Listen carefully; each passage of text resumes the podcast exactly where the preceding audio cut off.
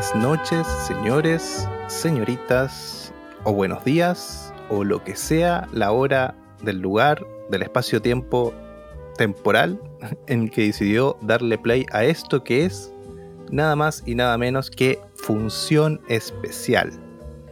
Hoy, como se habrán dado cuenta, un capítulo totalmente grabado en blanco y negro. Eh, bueno, antes de seguir, déjeme presentar a nuestro invitado de hoy, que ya no sé si decirle invitado porque se queda a dormir, vamos a decirlo. Eh, hace unos minutos acaba de cruzar las grandes puertas de este set de grabación, eh, no sin antes pasar a hacerle un cariñito a Leo, el león que tenemos ahí en la entrada. Saludamos a Don Francisco. ¿Cómo está Don Francisco? Muy bien, Jonathan. ¿Cómo estás tú?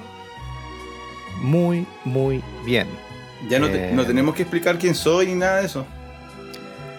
Eh, no, la verdad que no. No. Pero ya, ya trajiste tu cepillo de dientes, así que creo que Ya me mudé. sí, esa es como el, lo último que uno lleva cuando se muda. Eh, así que eso. Eh, ¿Cómo se portó Leo León cuando pasó ahí las puertas de- del estudio? Yo descubrí que se llamaba Leo el León. Espero que sea verdad. Espero que sea verdad. Sí. Me gustó mucho ese dato. Así es. León León, el león más famoso de- del cine. Em, ¿Cómo estuvo esta semana? ¿Cómo ha recibido comentarios acerca de, de- de sus participaciones en, en función especial? Sí, pero de, de- de la familia no. Todavía estoy esperando los correos. Sí, vamos a decir que todavía no tenemos ni un solo correo. ¿Será que no estamos acordes a los tiempos, parece? vamos a tener que colocarlo en redes sociales. Vamos a tener que hacer un TikTok. Sí. Ya, si usted quiere que Don Francisco haga un TikTok bailando, eh, música japonesa, por favor, escriba un correo a Claro. especial. Voten, voten si hacemos TikTok o tu- eh, Instagram o OnlyFans. Ah, o OnlyFans. La forma de ganar dinero en estos tiempos. ¿ah? Eh, no ganaríamos un peso, creo, en todo caso. Este podcast es especial no solo porque es en blanco y negro en su totalidad, sino porque por primera vez, sí, creo que por primera vez vamos a hablar de una, de una película que acaba de salir eh, en este año 2020. Sí, es un, un podcast experimental para, para función especial. Eh, no hemos tenido meses de preparación como en los otros casos. Y primera vez que vamos a intentar analizar una película, por lo menos yo esta película la vi ayer. Así que está totalmente fresca. Sí, yo igual la vi ayer. Bueno, de hecho no había mucho rango porque salió el viernes, así. Em, vamos a hablar eh, de Mank, eh, la, la última película de David Fincher que fue estrenada en Netflix este viernes eh, 4 de diciembre. Pero no podemos hablar de Mank sin hablar de Ciudadano Kane o El Ciudadano en algunos países o El Ciudadano Kane o Citizen Kane en Estados Unidos. Lo que, bueno, como comentaba Don Francisco, eh, nosotros eh, hemos empezado este podcast hablando de películas que nos gustan, que hemos visto, que hemos vuelto a ver, para tener un análisis más eh, acabado y poder hablar y aprender de cine. Si la verdad es que, por lo menos yo, de mi parte, no, soy experto en cine, estoy aprendiendo. Este podcast es un buen ejercicio para aprender. Y bueno, no- nos tiramos de cabeza a ver Mank. Yo la vi una sola vez para poder hacer este, este análisis y Ciudadano Kane la vi una sola vez hace cuatro días ya. Eh, tengo que confesar que no, no la había visto y bueno, Mank fue la excusa perfecta para ir a ver esa película de 1941. Sí, a mí me, pasó algo parecido. Eh, Mank sí tuvo, aunque salió en Netflix el 4 de abril, 4 de abril, 4 de diciembre, eh, tuvo como un- una, una apertura pequeña en Estados Unidos y recibió excelentes eh, referencias, ¿no? Unos reviews bastante buenos. Además está protagonizada por Gary Oldman eh, y eso siempre llama la atención. Entonces también no, yo creo que a los dos nos generó la, la duda de, bueno, qué tan buena es la película y, y la posibilidad de analizarla eh, a, a horas de, de que, de que se abrió el mundo. Entonces va- tenemos por primera vez esta, estamos como en la premiere, ¿no? Estamos como analizando, haciendo un review de una película que acaba de salir y además vinculada a, discutiblemente la, la, película más importante, debe ser la película más importante del siglo XX, yo creo, que es Ciudadano Kane. Y aprovechamos de, yo igual aproveché de volver a ver Ciudadano Kane y de ver eh, Mank en cuanto pude. Así es. Así que em, los invitamos a quedarse lo más que puedan en el podcast. Eh, vamos a avisar cuando entremos ya en análisis con spoiler. Pero queremos igual hacer como un barrido de todas las cosas que necesitan saber eh, para, para, poder bien estas películas disfrutarlas de mejor manera. Así que ahora vamos a las noticias.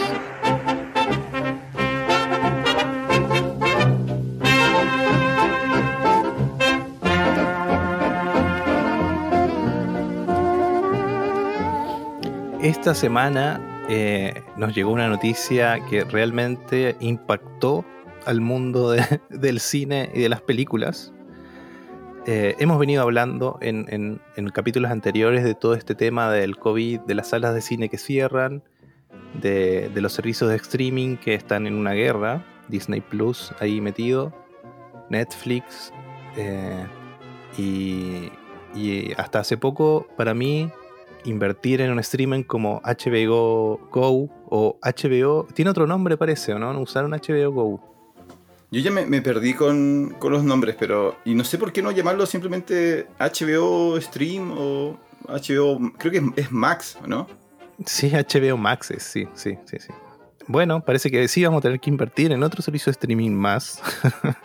porque Warner Bros. Eh, anunció eh, en esta semana que pasó que todas sus, todos sus estrenos del 2021, que muchos eran del 2020 y los patearon para el 2021 eh, se van a estrenar al mismo tiempo que en los cines en el servicio de streaming de HBO. Esto incluye películas como, creo que la, más importante fue La Mujer Maravilla. Creo que esa es la que estaban usando como, como punta de lanza, ¿no? Sí, esa ya habían anunciado que le iban a, a estrenar ahora en diciembre, parece. Y a eso se sumaría cosas como Dune, eh, la esperada Dune. sí. Ya, mira, bueno, ahí podemos hacer un capítulo sobre, sobre Dune. Yo, yo creo que más gente espera que falle la película y que aumente la leyenda de la eterna deuda que tiene Dune para ser adaptada a que sea una buena película. No, yo tengo fe. ¿Tú le tienes fe? Sí, fe. No, no sé. Bueno, Matrix 4 también. Eh, Godzilla vs. Kong y no sé qué más tiene Warner en, esperando. Sí, yo no tiene eh, Space Jam van a hacer, o ya hicieron una, nueva versión de esa película eh, que mezcla animación con el mundo del cine, con actores que no son actores y son jugadores de básquetbol. Pero hay, un par de títulos más. Esos fueron para mí los más taquilleros que tienen que ver con, lo que hubiesen logrado en el cine en, situaciones normales, creo yo. Ahora, lo, más interesante de la noticia es em, que esto, significa que oficialmente una de las grandes productoras eh, está apostando por, por, este nuevo sistema y uno asume que de tener éxito eh, lo va a mantener, ¿no? Eh, si fuera así, la pregunta es cómo afecta esto a, la estructura más tradicional que es dependiente del cine físico. Sí, en Argentina dirían, ¿cómo afecta esto a Boca? ¿Ah? Bueno, la verdad es que, bueno, ya lo comentamos igual, eh, muchas salas de cine han cerrado, aquí en Punta Arenas cerró una eh, oficialmente y que estaba en un centro comercial que tenía tres salas, creo, o cuatro salas. Sí, tres salas. Pequeñas, sí. Eh, yo no voy a extrañar ese cine. Confortantes, no pequeños, confortables. Sí, está la verdad y la verdad, dirían en Los Simpsons. y y bueno, en el mundo han cerrado, de hecho, cadenas de salas de cine porque el, modelo es insostenible. O sea, la gente no puede ir al cine, no sabemos cuándo van a poder. Eh, no me acuerdo si en Japón o en Corea eh, abrieron las salas de cine hace muy poco y las tuvieron que cerrar enseguida porque hubo muchos contagios por las salas de cine. Es un lugar donde estás encerrado dos horas respirando todo lo que respiran los demás, así que es, imposible no contagiarte de algo ahí. Eh, de coronavirus estamos hablando. Y, bueno, las películas que tienen tienen que recuperar ese dinero que tenían proyectado. Eh, hablamos de, de películas que cuestan 100 millones de dólares o algo así y recaudan 300 millones de dólares, 400. Eh, son estos verdaderos blockbusters de, este siglo, ¿no? Mira, es. Y justo calza muy bien con, lo que vamos a comentar más adelante, viendo Citizen, Kane y, Mank, que es. Em, la industria del cine ha pasado por varias etapas. Em, bueno, precisamente Citizen Kane fue generado eh, en la etapa final, no, posterior a, la, edad de oro del cine. Después eh, aparece el, el, cine moderno, el cine contemporáneo. Siempre se va renovando la forma en la cual eh, las películas se van haciendo, cuáles son los presupuestos, porque en el fondo es una industria, ¿no? Quiere generar dinero. y esta parece ser la siguiente etapa. ¿ya? No tenemos muy claro cuál, cuál va a ser el efecto, eh, qué va a pasar con los cines, qué va a pasar con la lógica de las películas. O sea, pues puedes seguir haciendo, haciendo películas de 200 millones de dólares si ya no vas a recuperar eh, el billón de dólares, eh, como por ejemplo con, Avengers o con, otras películas de ese tipo. entonces, quizás estamos a, puertas de ver otro, otro sistema, otra lógica.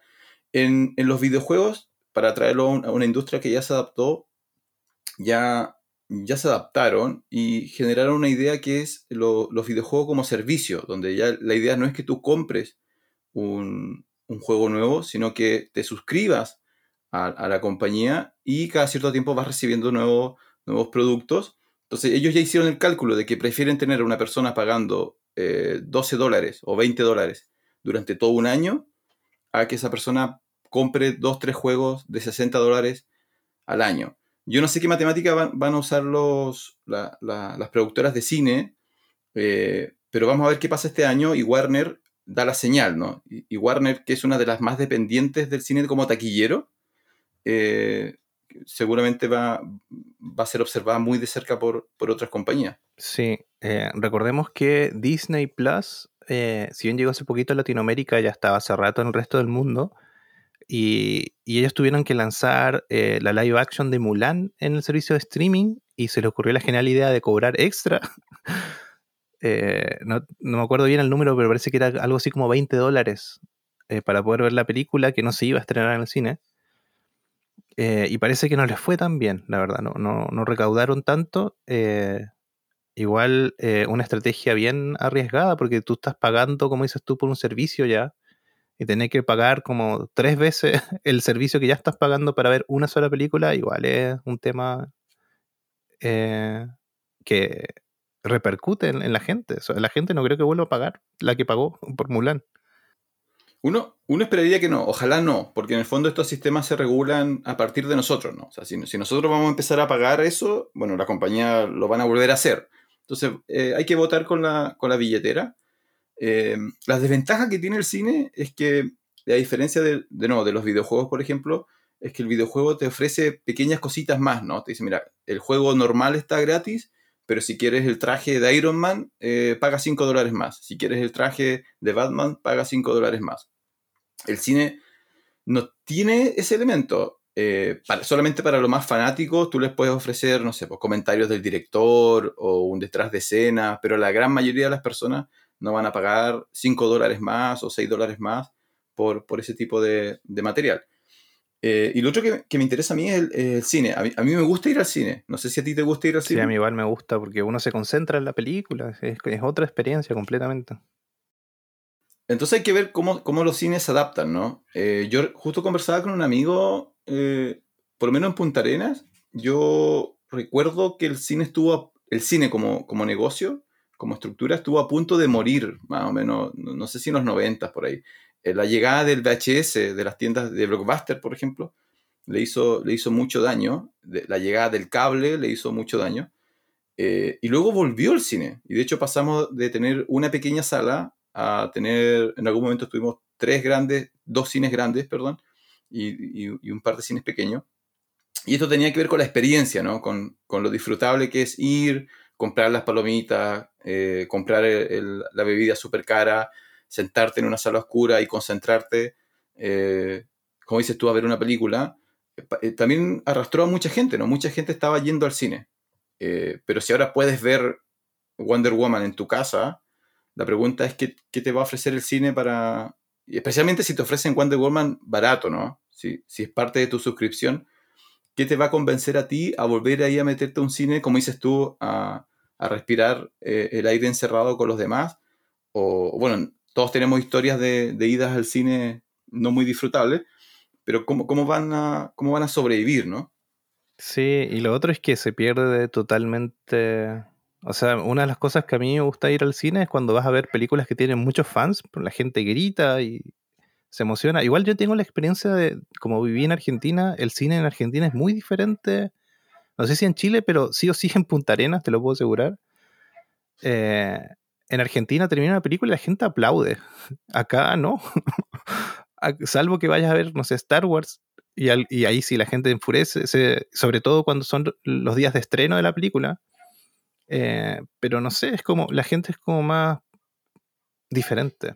No, sé ¿Sabes que he, tenido esa conversación? Porque he ido, he ido al cine con personas y, me ha tocado un par de veces aplausos. Y la persona con que he ido, no vamos a dar su nombre para no avergonzarlo a nivel nacional o mundial a través del podcast, precisamente me dice que ella no entiende el aplauso porque la persona, la, persona que hizo la película no está escuchando el aplauso, ¿no? Y yo lo que le comento es que igual el aplauso es como, como dices tú, es como esta, esta acción como comunitaria de la gente que va al cine, es como parte de la experiencia, ¿no? Es como ir a la cancha y gritar, es como algo que, que, que lo haces precisamente porque estás acompañado de, de fans o de personas que, que compartieron la misma experiencia y yo lo encuentro simpático el, aplauso. Solamente lo he visto en películas eh, de superhéroes, la verdad. Eh, no lo he visto en, en, en otras obras. Así que no, no tenía idea que en Argentina era, era más común. Acá no, acá no, yo sé que no, en Chile no es común el, el terminar el aplauso. En Chile es más común salir corriendo del, de, la, de, la, sala lo, más rápido posible. Sí, en Chile es más común no pagar por las películas. También, sí. también. Bueno, un tema que da para, para largo. Eh, bueno, vamos a pasar a, a, las recomendaciones. Tenemos recomendaciones también en blanco y negro, porque este es un capítulo totalmente en blanco y negro.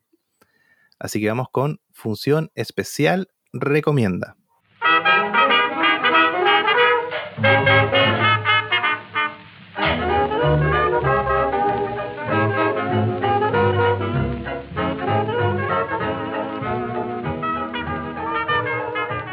Bueno, hoy traemos. Don Francisco trae una recomendación y Don Jonathan.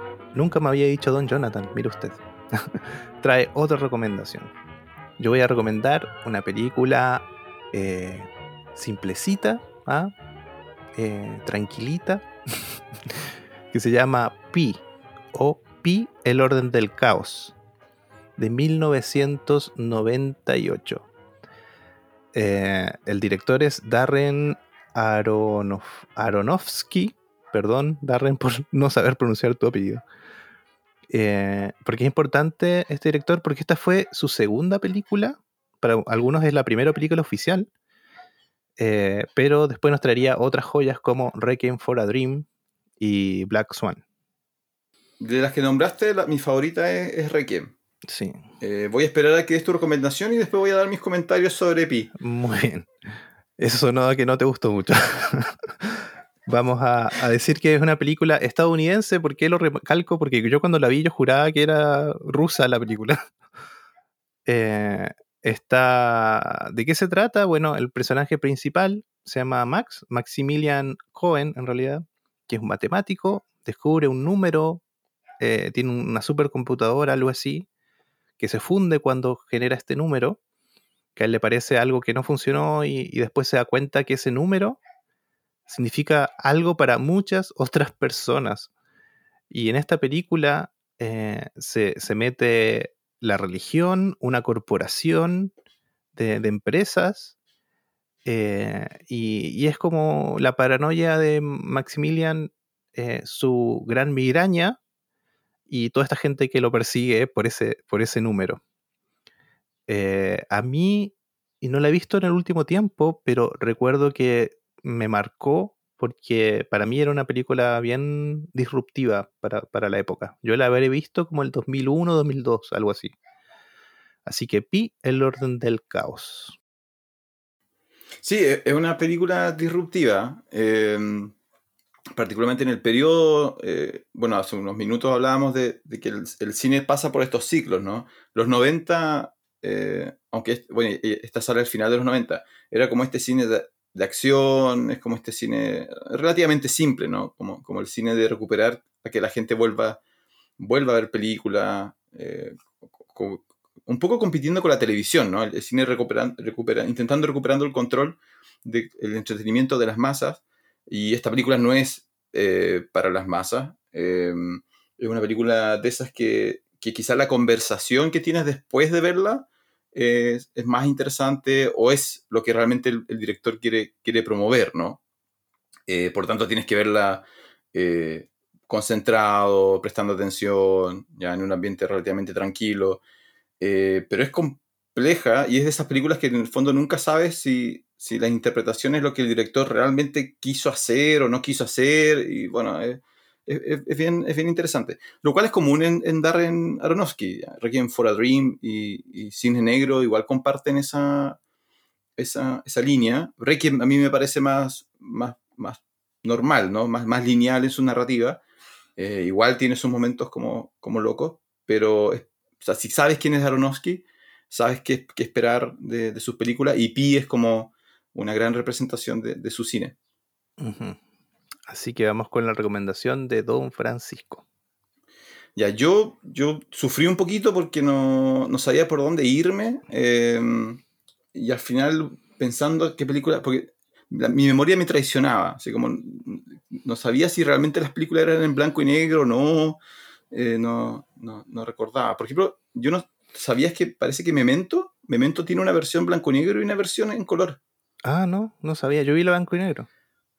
Yo igual vi la blanco y negro, pero después recuerdo haber visto escenas en color y pensé que era mi memoria traicionándome. Pensé, pensé que era el efecto Mandela. Eh, Mad Max igual tiene una versión blanco y negro y en color. Bueno, al final me fui por una que, que no solamente eh, fuera en blanco y negro, sino que se acercara un poco temporalmente a, las películas que vamos a comentar. Así que como, como eh, Ciudadano Kane de los, de los años 40, y, y Monk es del 2000, yo me fui por una de los 60, em, que es Doctor Strangelove, o Cómo aprendí a relajarme y, empezar a amar la bomba, que es de 1964, que es eh, dirigida, producida y em, tiene parte de, eh, participó en, el guion igual Stanley Kubrick. Eh, según las páginas que busqué, actualmente es la película mejor evaluada de Kubrick en, en IBDM o, en Rotten Tomatoes, no me acuerdo cuál, cuál, de las dos.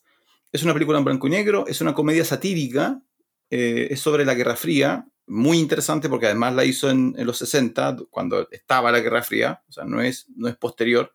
Él se ríe de, de la, de la guerra, de la tercera, posible tercera guerra mundial en una época donde todavía podía suceder.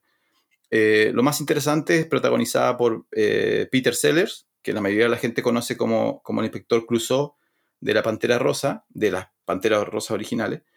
Eh, y Sellers hace tres papeles en, esta película de Strange. Hace de, presidente de los Estados Unidos, de científico loco alemán y eh, de soldado eh, de la Fuerza Aérea. Los tres papeles totalmente distintos, pero los hacen muy geniales. De nuevo, es una comedia satírica, pero muy inteligente, con muchos elementos traspasables a la época de hoy día. Así que si alguien quiere ver algo de Kubrick distinto, pero muy bueno, eh, Doctor Strangelove.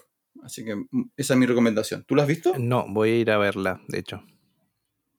Oye, yo, mira, en los próximos capítulos te voy a empezar a hacer un test, porque me has dicho lo mismo con, con dijiste que ibas a ver Nightcrawler. sí.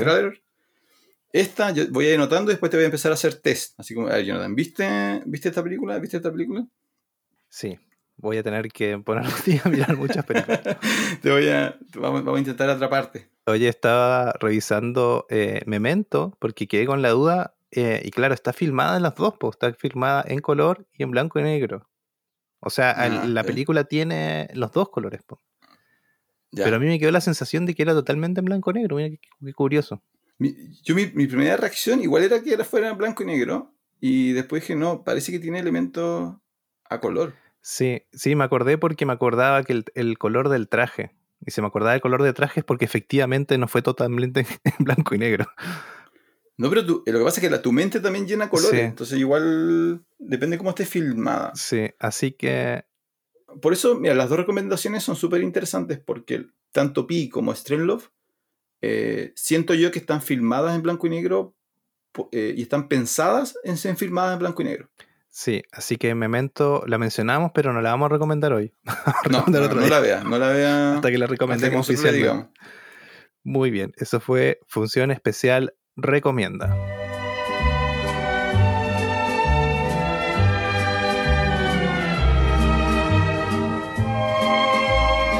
Bueno, eh, una, una, otra tradición de, este podcast es ir a ver a internet qué, qué dice que, nos da pie para poder hablar de, esta película.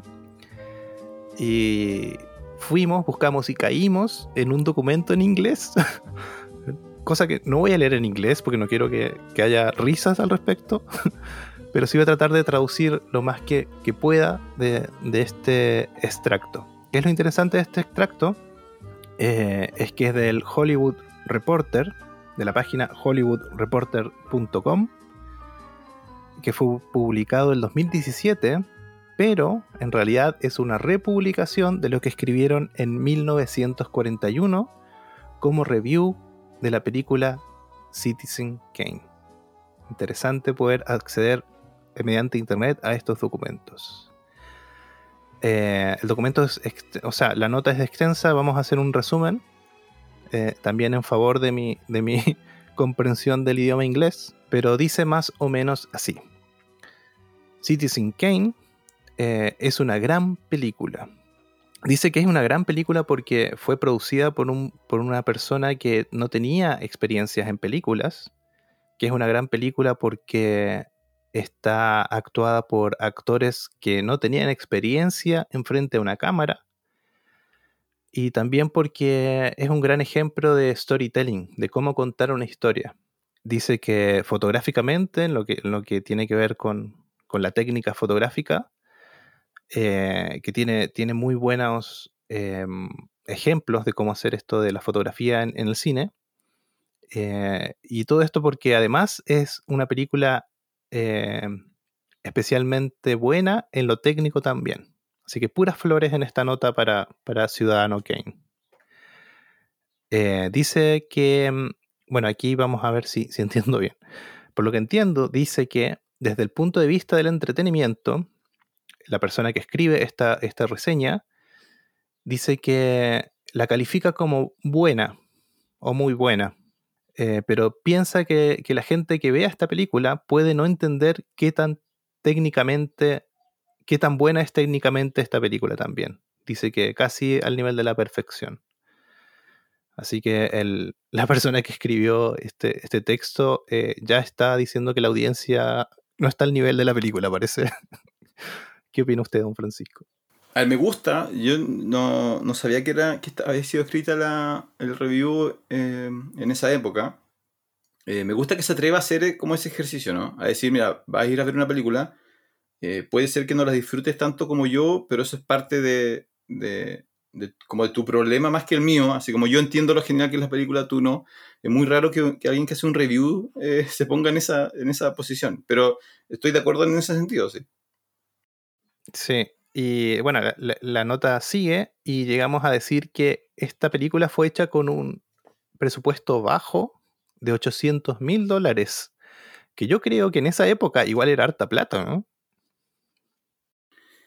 Eh, sí, yo no sé de... Eh, qué tan... No tengo conocimiento de cuánto costaba hacer las películas en, ese, en ese sentido, eh, pero sí, o sea, eso no calza con lo que planteé al principio. Era un director, prima, primera obra del director, primera obra de muchos actores.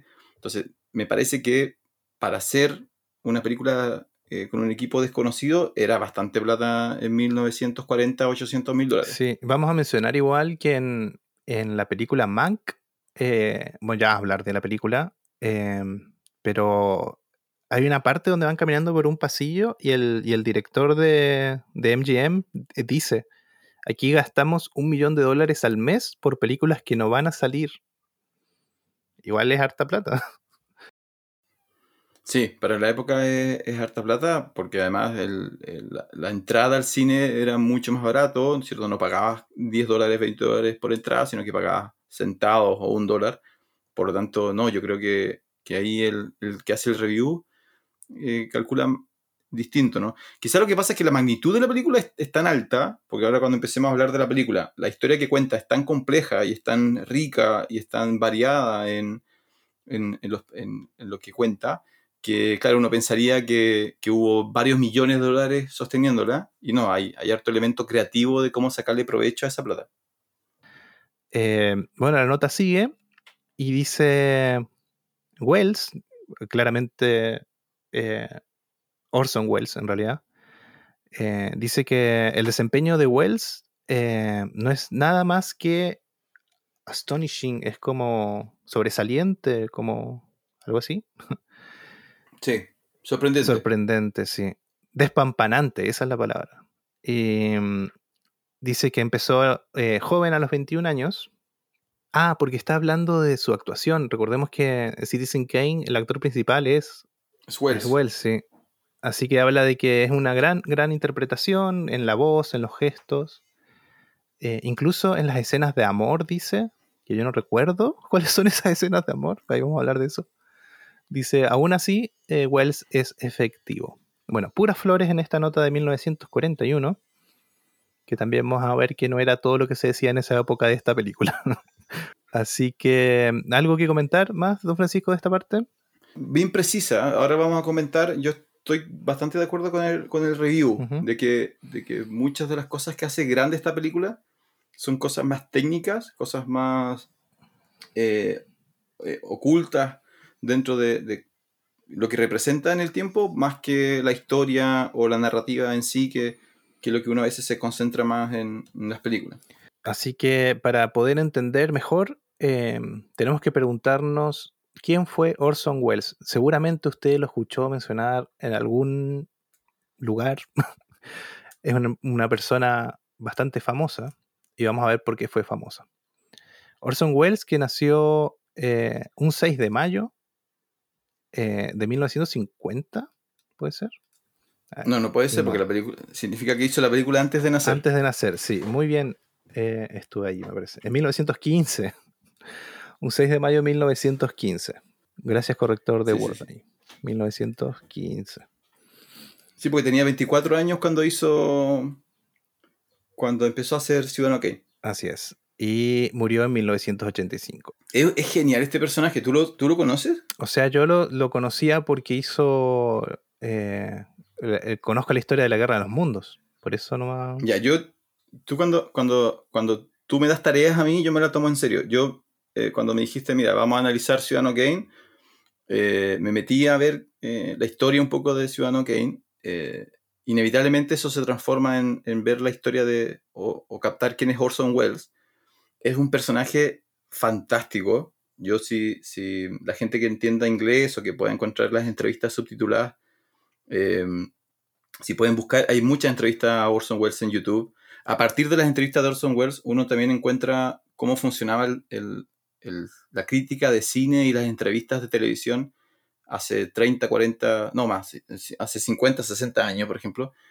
Y el, el nivel de las entrevistas, el nivel de interacción que hay entre, entre el entrevistado y el entrevistador es, genial. Así como, y a partir de eso uno encuentra figuras como, como Orson Welles o, otros actores o directores. Eh, totalmente distinto hoy día, ¿no? Hoy día todo es más como prefabricado, así como tú puedes ver exactamente la misma entrevista de, por ejemplo, a Scorsese o a Robert De Niro. Hoy día las entrevistas son mucho más prefabricadas entrevista de 5 minutos, entrevista de 6 minutos. De hecho, de hecho las entrevistas graban el tiro de cámara de la persona y después graban aparte la persona que hace las preguntas. Entonces es como un set ya armado, donde yo, yo, podría entrevistar a alguien sabiendo la pregunta precisa y después pones el contraplano a la persona que grabó una sola vez la entrevista. Claro, entonces, eh, pero el, el mediados del siglo XX no era así. Entonces, para los que les guste el cine o la televisión estas figuras como, como antiguas, es súper interesante. Y Orson Welles es como la que lidera ese, ese proceso. La vida de él además es súper interesante, súper compleja, pero escucharlo a él es escuchar a un personaje como, como los que ya no hay en, el cine. Sí, yo, bueno, yo no, no, no investigué tanto, tanto, tanto, pero sí, eh, eso lo que dice se desprende por la educación que tuvo eh, Orson Welles. Eh, yo por lo que investigué, viene de una familia adinerada, o sea, no rica, increíblemente rica, pero sí de una posición acomodada. y en su casa la, educación era poco convencional, parece que su mamá igual tenía ese tinte artístico, y por lo que leí desde muy pequeño lo, lo colocaron a pintar, después fue pasando Em, de la pintura a una carrera musical ya cuando tenía, no sé, 10, 12 años. Eh, después pasó al teatro y, en el fondo fue agarrando eh, muchas herramientas artísticas en, su niñez y adolescencia. Es que era, era, eh, era parte de lo, que, de lo que se esperaba para un artista, ¿no? E, eran todos artistas complejos. si tú agarras un, pintor, un músico clásico, o, un, cineasta o un actor de este periodo, un actor de teatro, por ejemplo, todos saben un poquito de pintura, todos saben un poquito de literatura, todos saben, eh, todos han leído los clásicos, todos pueden discutir sobre Shakespeare.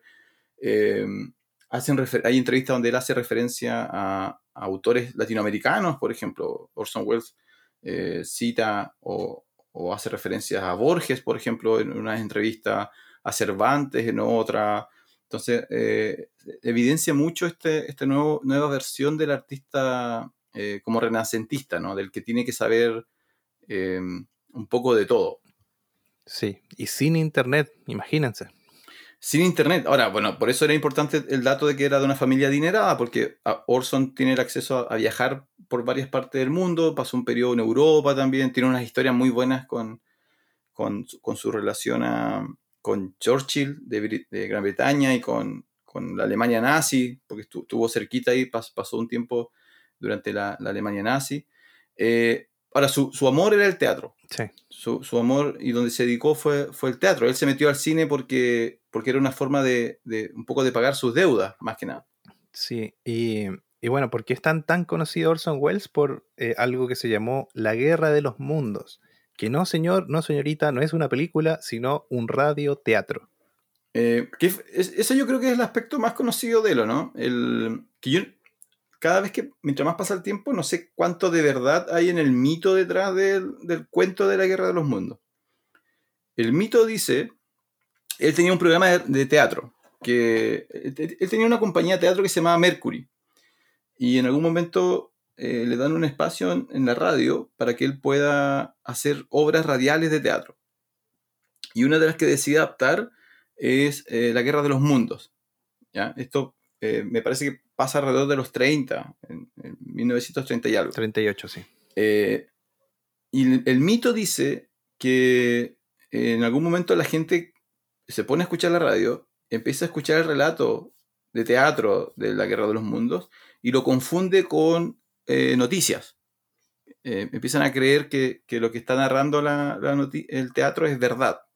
Y habría generado como cierto nivel de pánico nacional porque un gran número de personas estaría creyendo de que han llegado los extraterrestres. ¿ya? Y esto fue como la gran noticia eh, en esa época. Sí, es que es interesante porque por lo que yo pude investigar, puedo estar equivocado también porque hay que investigar harto, pues pasó hace mucho tiempo. Y como dices tú, a veces el mito supera la realidad.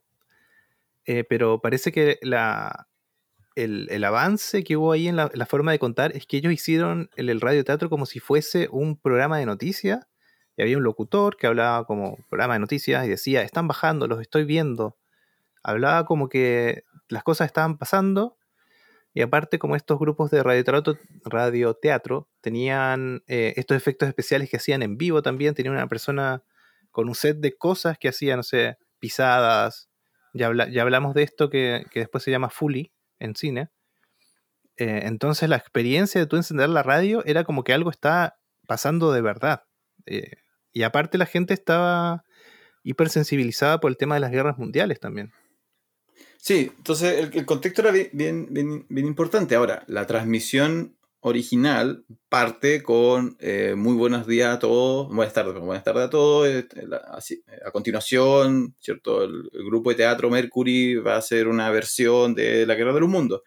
Por lo tanto, entre comillas, la gente engañada debería ser la gente que, que partió cinco minutos más tarde o diez minutos más tarde y como dices tú, pensó que estaba escuchando la transmisión de noticias, no una transmisión de teatro. Que no le llegó la invitación para el envío de Facebook. ¿ah? Claro. Ahora, eh, esto, por eso, ¿qué, tanto es mito? ¿Cuánto, fue la cantidad real de personas que, se dejaron llevar por esto? Eh, ya nunca lo vamos a saber, ¿no?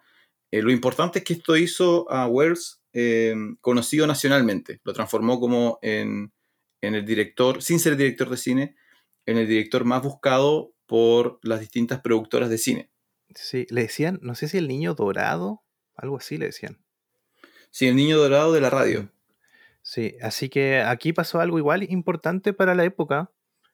Eh, Orson Welles no había dirigido cine, pero llega eh, una casa, eh, un estudio que se llama RKO o RKO Pictures en 1939 y le propone dirigir dos proyectos de cine, pero aparte el trato era bien extraño porque, o sea, extraño, yo creo que no pasa, que le dieron carta blanca. Mira, te vamos a dar tanta plata, queremos que hagas dos proyectos de cine para nosotros y puedes hacer la historia que quieras, con los actores que quieras y todo lo que quieras. Lo, haces todo tú.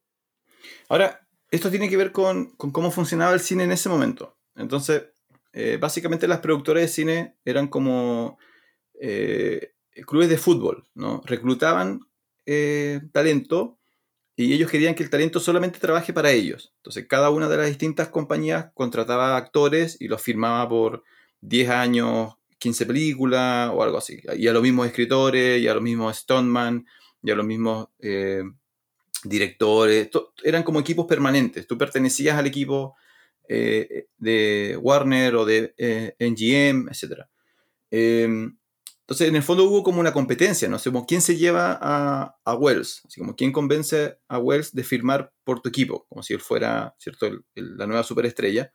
Wells se resiste, recibe distintas invitaciones de distintas productoras y él dice, no, no, no, porque su amor es el teatro. Y aquí siempre recuerden que hay como eh, una competencia entre primos, ¿no? El, el, teatro y el cine no se llevan a veces muy bien, como que está esta idea de que el teatro es el arte original, el, el arte vinculado a, lo clásico, ¿cierto? Y el cine es como esto, entretenimiento más popular, más para masa. Entonces todavía está este juego de qué eres realmente. ¿Eres un hombre de teatro? ¿Eres un hombre de cine?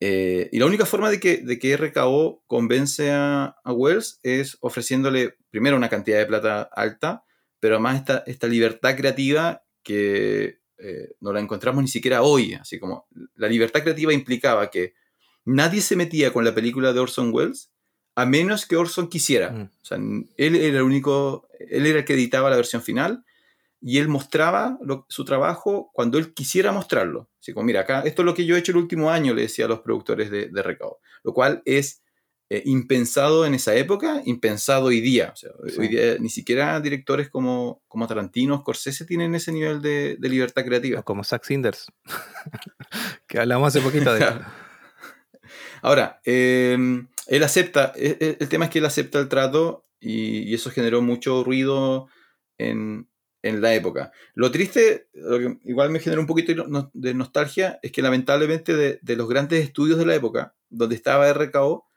eh, es el único que nos sigue, porque los otros son Universal, que, sigue funcionando, MGM, eh, que sigue funcionando, eh, Columbia, que sigue funcionando, y, uno de los más grandes que desapareció fue RKO, y, parte, algunos analistas plantean que parte de la caída de RKO tiene que ver precisamente con, este tipo de tratos que hacía con, directores como Orson Welles. Sí, sí, así que necesariamente tenemos que hablar de qué era RKO y MGM o RKO y MGM estos estudios de, cine.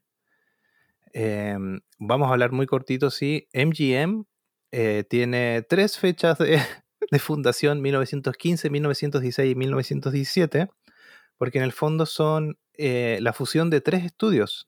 que era Metro, Goldwyn y Meyer. Eh, una vez que fue esa fusión, MGM, la verdad que, que saltó, la, verdad que em, empezó a hacer buenas películas. Eh, es chistoso porque uno de estos estudios, su gran aporte fue la marca y el león. el león en el logo. y bueno, el estudio MGM tenía lo que dices tú, las estrellas son lo primero. Ellos se desvivían por las estrellas, por su equipo de fútbol.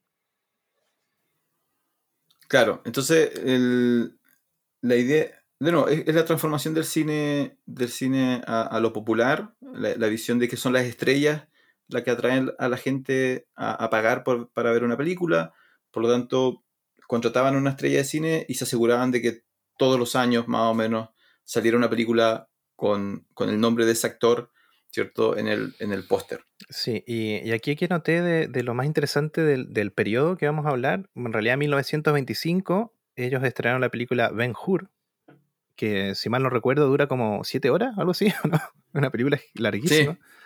Sí, larguísima. Eh, que costó 4 millones de dólares realizarla, que ahí tenemos el, el dato de, para saber en qué rango de presupuesto estábamos hablando pero también solo recaudó 4 millones, o sea, alcanzó a pagarse nomás la, la película. Y, otro hito que tiene MGM es eh, haber producido eh, Lo que el viento se llevó, de 1939.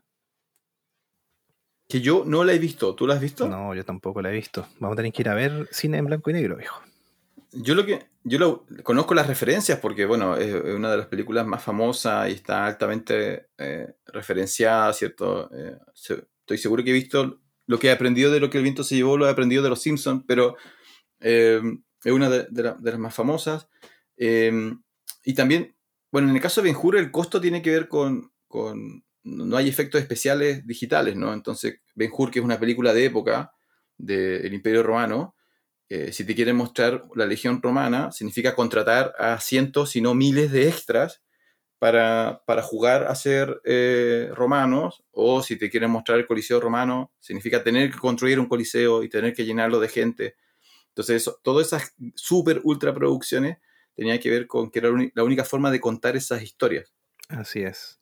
Algo, algo que me gustaría mencionar antes de pasar a, a es que el viento se llevó, igual hace poquito estuvo en las noticias, en la palestra, porque eh, no sé si, si viste este movimiento de de resignificación de lo antiguo y del racismo. mucha gente en contra del viento se llevó porque tratan a la raza negra como prácticamente eh, esclavos y gente al servicio de los blancos. Y, en ese mismo movimiento pasó que, que, ahora las caricaturas de los Looney Tunes, por ejemplo, tienen un disclaimer al principio, donde dicen que que esto fue hecho en un tiempo donde el racismo y las cosas no eran tema, está como acorde a ese tiempo, porque también en las caricaturas se ríen mucho de los latinos, de, y de la gente de color y cosas así. Eh, mira, específicamente no, había escuchado el movimiento con, con, El viento se llevó, pero sí lo he escuchado en otros casos. Eh, a mí me parece como discusión, o sea, si, si, si va a generar conversación productiva, me parece interesante. Eh, como tema específico me parece un poco, un poco absurdo. Tú cuando ves una película, lo primero que, tienes que preguntarte es, bueno, ¿cuándo, cuando la película fue filmada?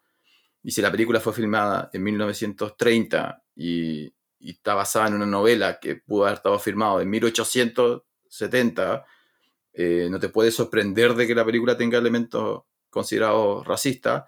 De hecho, el, viento se llevó eh, bajo la nueva lógica como de género, no, no podrías filmarlo hoy día, ¿no? La película es totalmente eh, machista, ¿no? Y el protagonista es machista. Y si empezamos a analizar a los protagonistas de las películas de esa época, ninguno pasaría hoy día la, la, prueba de la blancura. Como, como discusión me parece interesante porque te permite ver así como, por decir, mira, así era el mundo en 1930, así era el mundo en 1920 y esa discusión a mí me parece súper interesante. Empezar a reevaluar eh, las obras me parece, me parece complejo porque no, tampoco sé qué, tan productivo es. Lo que nos tiene que importar es, es cómo nosotros estamos generando nuestro, nuestro entretenimiento. Eh, estaba buscando, eh, porque el, protagonista de, mm, del viento se llevó es Clark Gable, ¿no? que es, es considerado el, el, rey de Hollywood en, esta época.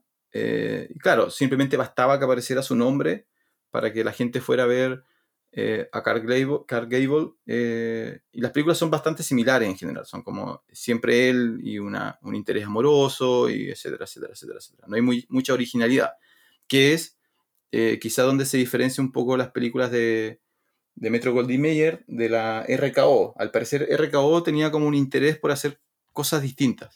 Sí, eh, así que hablamos de RKO, eh, que fue fundada en 1928, 10 años más tarde de, la fusión de MGM. Y eh, las siglas nacen de Radio Kate Orpheum, que son, parece que igual las tres empresas que se, que se fusionaron para para generar RKO. Y claro, en su catálogo tenemos, eh, bueno, las películas de esta película de Orson Welles, pero también eh, algunos, em, algunas piezas de Hitchcock.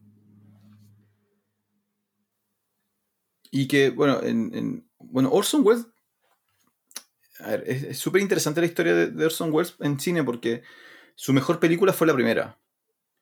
Y, y después no hizo nada que alcanzara em, el nivel de, de Ciudadano Kane. Em, pero él es un personaje, por lo tanto, él, siguió funcionando y viviendo. Y sus películas no son malas, pero no son. Es, difícil que, alguien escuche una referencia a alguna de sus otras películas. Y tiene muchas más.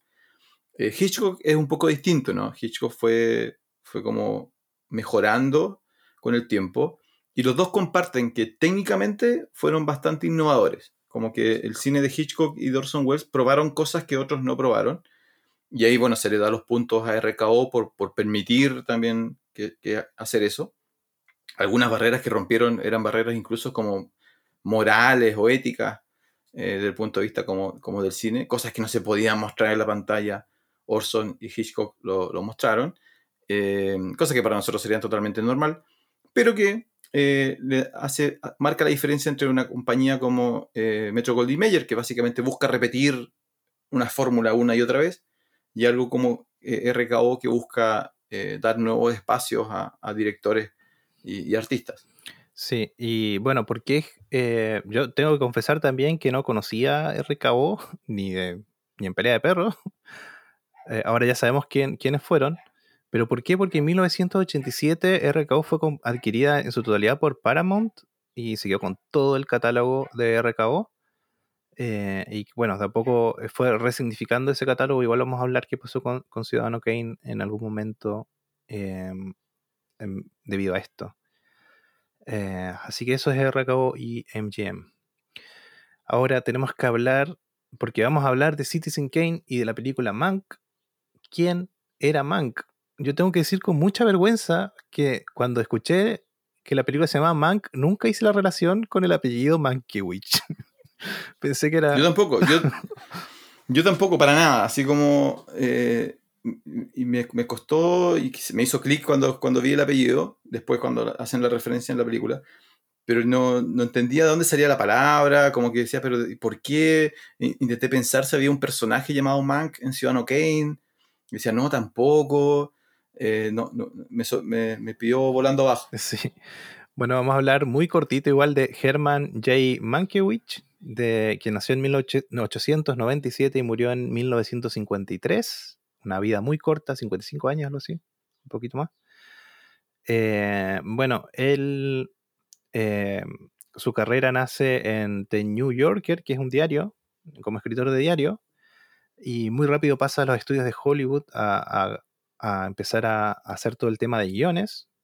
Eh, es conocido como guionista, Mankiewicz.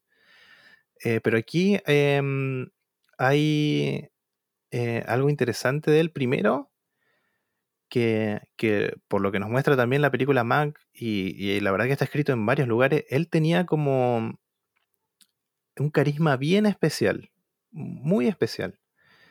Pero por otra parte, era muy autodestructivo. De hecho, era alcohólico hasta más no poder, por eso. Tiene.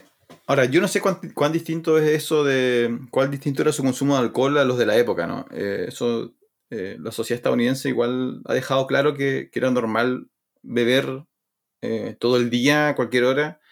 Era como, el problema era más si se te notaba o no. Si han visto, ¿Tú has visto Mad Men? Sí, vi la primera temporada y parte de la segunda.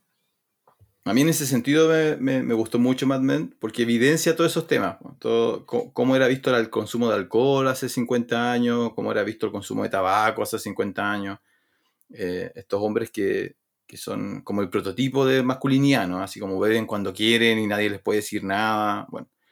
Eh, lo interesante de Mank es que él se transformó en un miembro de estos equipos, ¿no? Fue contratado por una productora y él trabaja en una inmensa cantidad de guiones no porque él los haya creado, sino porque es parte del equipo de guionistas nomás. Le toca meterle mano a, todos los guiones que llegan o todos los guiones que se producen.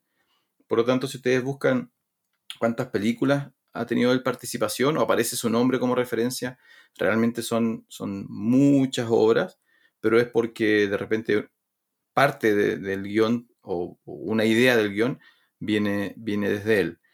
Eh, yo no sé, como no, no, lo pude investigar como persona, entonces no sé si, bueno, nos estamos adelantando, pero Gary Oldman, que hace de, de Mank en la película de Netflix, eh, lo representa de una manera eh, increíblemente carismática, ¿ya? Eh, uno de los mejores, para mí uno de los mejores papeles que ha hecho Gary Oldman, ¿cierto? Genera inmediata empatía con, con, con el personaje, incluso cuando tiene todos estos elementos como negativos, es encantador, ¿no?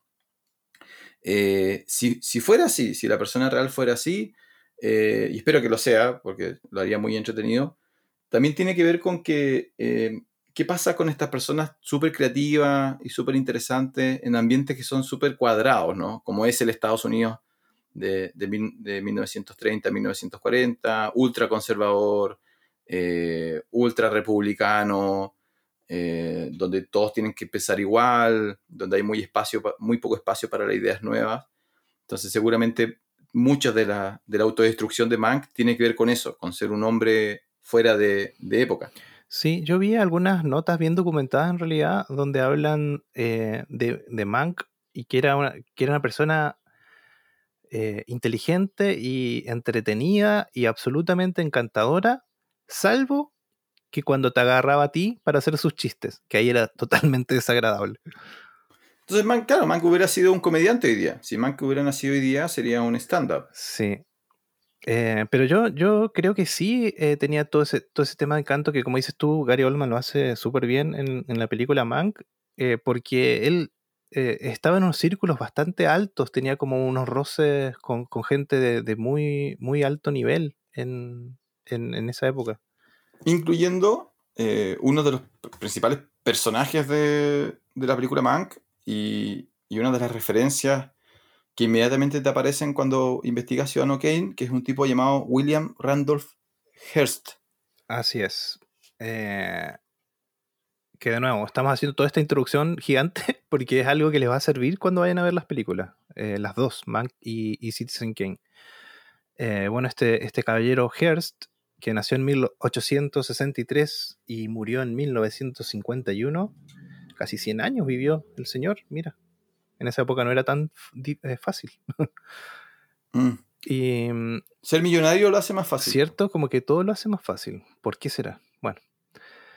Eh, bueno, dentro de las cosas que busqué, tiene un, listado así que ah, yo creo que el que escribió la nota que leí era fanático de Hertz porque era periodista, editor, publicista, empresario, político, y le mandó como seis eh, ocupaciones más.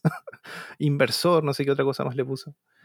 Pero en el fondo era una persona de mucha, mucha plata, pero además mucho poder. Era dueño de 28 periódicos, aparte de radios. Tenía radios a su haber también. ¿Y esto por qué? Porque esta, esta persona eh, entendió eh, que el poder está en la opinión pública. Sí, eso es algo que se sabe, ¿no? Lo, hemos aprendido particularmente durante el siglo XX. Lo que pasa es que lo que ha ido cambiando es eh, los instrumentos que modifican la opinión pública. Eh, hoy día la radio, no, yo creo que la radio todavía guarda mucho poder. La televisión, el periódico escrito ha perdido, ha perdido más espacio frente a la internet y las redes sociales. Eh, pero la relevancia de la opinión pública sigue siendo fundamental. Y en esa época, donde no había muchos eh, medios de comunicación pública, el tipo que controlaba la radio, el tipo, el tipo que controla el periódico, ¿cierto? Es un tipo inherentemente eh, poderoso. Y eh, al parecer Randolph es uno de los más poderosos que, recuerda la historia norteamericana. Sí, y aparte él empezó con, esto que hoy conocemos y sobreconocemos, que es la prensa amarillista. Él fue uno de los primeros en hacer este tipo de cosas. Se dio cuenta que, la prensa amarillista no solo vendía más, sino que además era eh, mucho más manejable. Eh, por esa época los valores de los periodistas eran algo intransable, pero él empezó a hacer esta prensa amarillista que se basaba en escándalos, en manipulación, eh, y, esa manipulación era porque él tenía aspiraciones políticas y si no le funcionaba, también tenía aspiraciones económicas. ¿Cuál, sería la versión del, amarillismo hoy día en, Internet? Lo que conocemos como, como las cadenas. La... Amarillismo, yo te voy a dar un, ¿cómo decirlo sin que me demanden? Ah. Por mucho tiempo tuvimos un solo diario, bien conservador. Pero después tuvimos otro diario que se llama... Y este diario, para vender más, si alguien chocaba en la tapa del diario, te colocaba a la persona tapada y ensangrentada. Y eso es amarillismo. Claro, eso es, amarillismo. Eh, es como la noticia. ¿qué, resaltamos de la noticia para que venda más y que no sea en profundidad? O sea. Ya, sí. Eh, yo, estaba pensando en, el clickbait. Ese era el término que se me escapaba el clickbait es inherentemente amarillista. Cuando, cuando tú vas pasando por una página y aparece una, frase que dice así como, mira cómo esta persona se hizo millonaria en un segundo, mira la pelea que hubo entre estos dos actores, mira la, noticia de corrupción del presidente. Esas son todas noticias amarillistas, así como que llaman la atención muy bruscamente, pero tienen muy poco contenido e incluso directamente son, son tergiversaciones, ah, tergiversaciones de la, de la realidad. Y como dices tú, bueno, yo no voy a dar nombres porque no, tengo los abogados que tiene eh, función especial, pero hay algunos diarios eh, en vigencia y me imagino que en todos los países debe haber algunos diarios que son más amarillistas que, otros. Sí, sí, igual yo creo que hay una diferencia ahí porque el clickbait en el fondo te engaña para, para hacer el click. En cambio, la prensa amarillista es un hecho que realmente pasó, pero se centran más en, en el morbo, eso es. Eh, bueno, en fin, hablaremos ahí del corte editorial otro día, cuando hablemos de películas de periodistas, ¿o no? Sí, un ranking, perfecto. Ya tengo tres en mente. Sí, hay como mil películas, una más buena que la otra. Eh, bueno, entonces este es el, caballero Hearst, que eh, aquí anoté que él tuvo, a ver, yo no sé si incidencia directa, pero sí con sus diarios ayudó a este tema con la guerra española. Y aquí, don Francisco nos va a hacer un ensayo de tres minutos sobre la guerra española, Estados Unidos y su relación de Cuba y el canal de Panamá. No, no estaba preparado, así que no la puedo resumir. Voy a tener que hablar 15 minutos sobre cada uno de esos, de esos puntos. No, eh, mira, lo, importante, lo importante de este tema es, em, para nosotros es normal, pero no lo era normal en la época. Eh, si tú observas todo lo que pasa eh, durante el siglo XVI, XV, las guerras son conflictos eh, determinados como por el, gobierno del país. No necesitan el apoyo del pueblo. Cuando un rey se peleaba con otro rey, eh, si el pueblo estaba de acuerdo o no estaba de acuerdo, eso no era, no era problema del rey, ¿no? El rey quiere ir a guerra, el rey va a guerra. A medida que nos acercamos al, siglo XX, eso empieza a cambiar y, a, medida de que los, gobiernos son elegidos de manera democrática y por lo tanto para mantenerse en el poder necesitan eh, ganar votos, eh, las guerras, los conflictos eh, no son tan fáciles de, sostener. Y ahí es donde aparece figuras como, William Randolph Hearst, que se transforma en aliados de, gobiernos y explícitamente muy conscientemente, ¿cierto? El gobierno se vincula con estas personas y le dice, mira, ¿sabes que necesito que generes editoriales que favorezcan cierta narrativa? Entonces tienes que enfatizar ciertos puntos, esconder otros. ¿ya? De repente las instrucciones, yo necesito que la gente se sume al carro de la guerra, o eh, mira, sabes que tuvimos una derrota, pero no, no la publiques mucho porque no queremos bajar la moral. Bueno, la prensa se mete en este juego con mucha fuerza eh, en el siglo XIX y siglo XX, eh, y es un poco lo que representa, ¿no? O sea, a partir de ahí a partir de figuras como Hearst, que son políticos, pero además controlan los medios de comunicación, eh, qué es lo que va a opinar la gente sobre una guerra, qué es lo que va a opinar la gente sobre la política exterior, quiénes son los enemigos de nuestro país, quiénes son los amigos de nuestro país. Eh, él es una, fuerte representación de eso. Y la película Mank juega muy bien eh, con esa idea. Sí, sí, es verdad. Sí, está súper bien hecho eso. Pero de nuevo, es algo que, que igual necesitas tener un background para ver la película. Eso vamos a hablar. Mank es capaz que es una película que no funciona muy bien sola en realidad. Hay que tener como, por lo menos haber visto Kane y haber leído un poco, yo creo. O haber escuchado este podcast.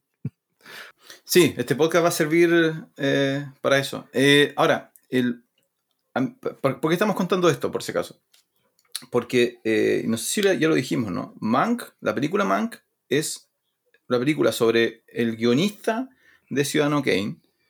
y por lo tanto, resuelve o toca muchos temas que Ciudadano Kane deja eh, sin explorar. Por ejemplo, en Ciudadano Kane hay un personaje que es el protagonista, que durante mucho tiempo se discutió si estaba basado en William Randolph eh, Hearst.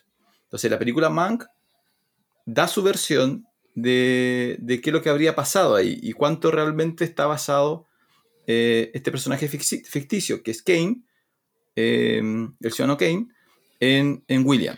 ¿ya? Entonces, por eso estamos explicando esto, porque todo lo que hemos explicado eh, aparece de, una u otra manera en, las dos películas. Sí. Y lo último de mencionar de Hearst, de este magnate, eh, que tenía esta aflicción, esta adicción capaz de coleccionar objetos, esculturas y de construir palacios. De hecho, construyó un palacio que ahora es conocido como eh, el, el, Palacio Hearst, eh, que está en...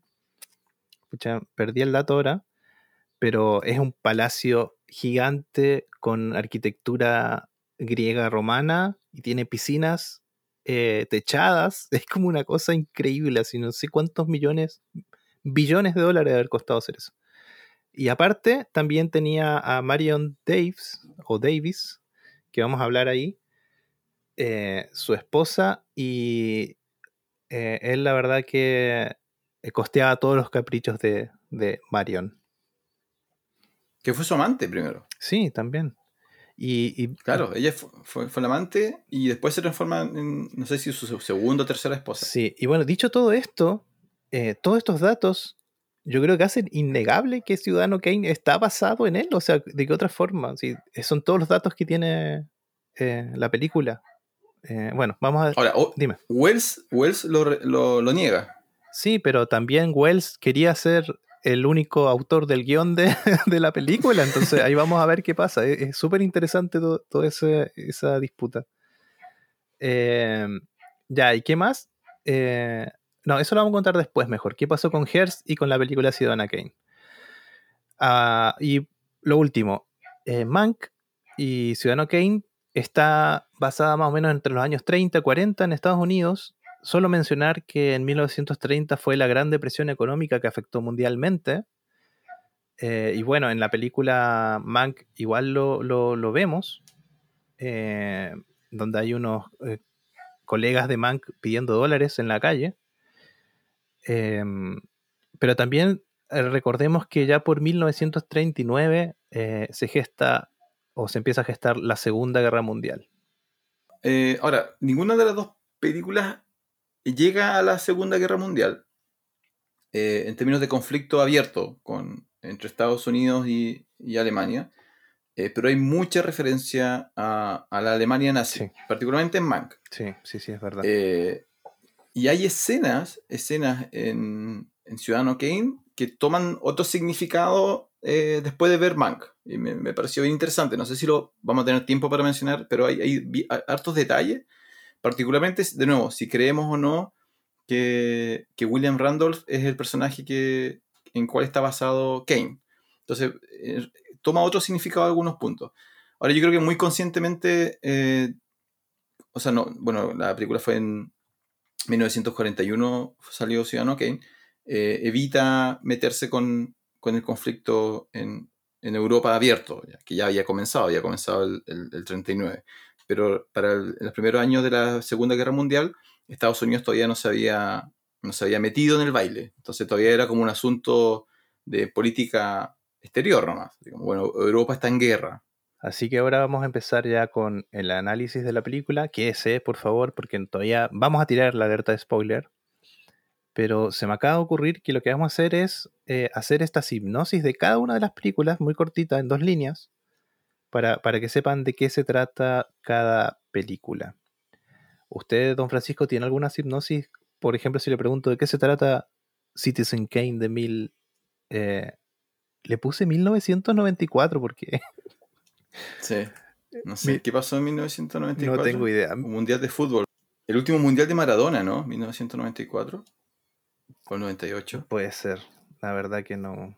No sé. No me quiero. ¿Has tocado por eso? Para, como no... Entiendo lo, que pasó en Argentina. Ya, vamos a hablar de Maradona. sí, yo sé que quieres hablar de Maradona, pero, pero conmigo no. Puedes hacer otro podcast de deporte. Por dos cosas nomás. Primero, porque en el cine chiquitito que había en Río Grande, donde, donde yo viví mi infancia, y la primera película que fui a ver fue Chatrán, no sé si la viste, que era de un gatito. Bueno, Argentina era muy. Sí. Pero lo que más me acuerdo es que afuera había un póster de una película que se llamaba Héroes. ¿Y quién salía en la tapa de ese póster? Era Maradona, en una película que hablaba de futbolistas. Eh, y entonces ahí está la relación de Maradona y el cine para mí. Punto. bueno, pero como todo buen argentino, algo, tenías que comentar. No podíamos pasar este podcast sin, hacer ese comentario. Eh, Citizen Kane, ¿cómo explicas Citizen Kane? Eh, es una película sobre la vida de un billonario y los misterios que deja su muerte. Sí, buena, buena muy bien, don Pancho. Recordemos que hace tres capítulos no podía hacer una hipnosis sin hacer spoiler. Súper bien. Yo también la definiría como la travesía de un equipo de periodistas por encontrar significado a las últimas palabras de uno de los hombres más importantes y excéntricos de Estados Unidos. ¿Qué tal? Sí, sí, sí. Perfecto. Y Mank, eh, en el fondo, como ya don Francisco había adelantado, claro, se trata de, qué pasó con, la concepción de esta película, eh, pero también nos centramos en el personaje que es Mankiewicz. Eh, entonces la hipnosis sería cómo un hombre alcohólico y con problemas de apuesta logra ganar un Oscar. No, pero eso suena como a, comedia. No, tiene elementos de comedia en todo caso. Sí, sí tiene. Eh, pues ya lo hemos dicho, Mank de 2020, a partir del de, 4 de diciembre, está en Netflix. Así que pueden ir a verla, em, entre comillas, gratis, dirigida por David Fincher. ¿ya? Entonces, eh, con eso ya gana muchos puntos en términos de, del estilo de la película, de la dirección de, la película, y cuenta, cuenta la historia del guionista de Citizen Kane, que para los que no lo tienen claro, Citizen Kane es considera eh, a partir de la segunda parte del siglo XX como una de las tres más grandes películas o más importantes películas del cine mundial, eh, bastante eh, de manera consistente. No van a encontrar un ranking de mejores películas de todos los tiempos sin Citizen, Kane. Lo cual genera la primera pregunta, que es, ¿puedes ver Mank sin haber visto Citizen Kane? ¿Qué opinas, Jonathan? Yo incluso iba a escribir una hoja entera de las razones, pero ahora digo no. Yo creo que no puedes, o sea, sí puedes ver Mank, pero a ver, no sé, estoy confundido, la verdad. Yo creo que necesitas verla en algún momento, sí o sí. Yo, yo estaba pensando primero eh, si, si, sería recomendable eh, ir a ver Citizen, Citizen, Kane hoy día. Si yo a alguien que, que esté ingresando al mundo del cine o que, o que es un cinéfilo y que por alguna razón no la ha visto, si yo le, si me preguntara, oye, ¿se sostiene bien Citizen Kane? Mm, primero mi respuesta sería sí, así como sí vale la pena, me sorprendió mucho que funciona como una película moderna. Eh, y luego, eh, una vez que ya viste Citizen Kane, mira Mank. Eh, Mank toma, yo creo que esto es una experiencia totalmente distinta para alguien que no ha visto Kane, para alguien que, la, que sí la ha visto. Yo creo que son, son películas totalmente distintas y van a generar dos reacciones totalmente distintas. Sí, ¿sabes qué? Me acordé. Me retracto. Sí tienes que ver Citizen Kane antes de Mank, ¿Por qué? Porque en el minuto 30 te cuentan el giro. te dicen que era Rosewood. en Mank. No, no, pero. Sí. Pero mira, es que eso, es, que bueno que tocaste eso.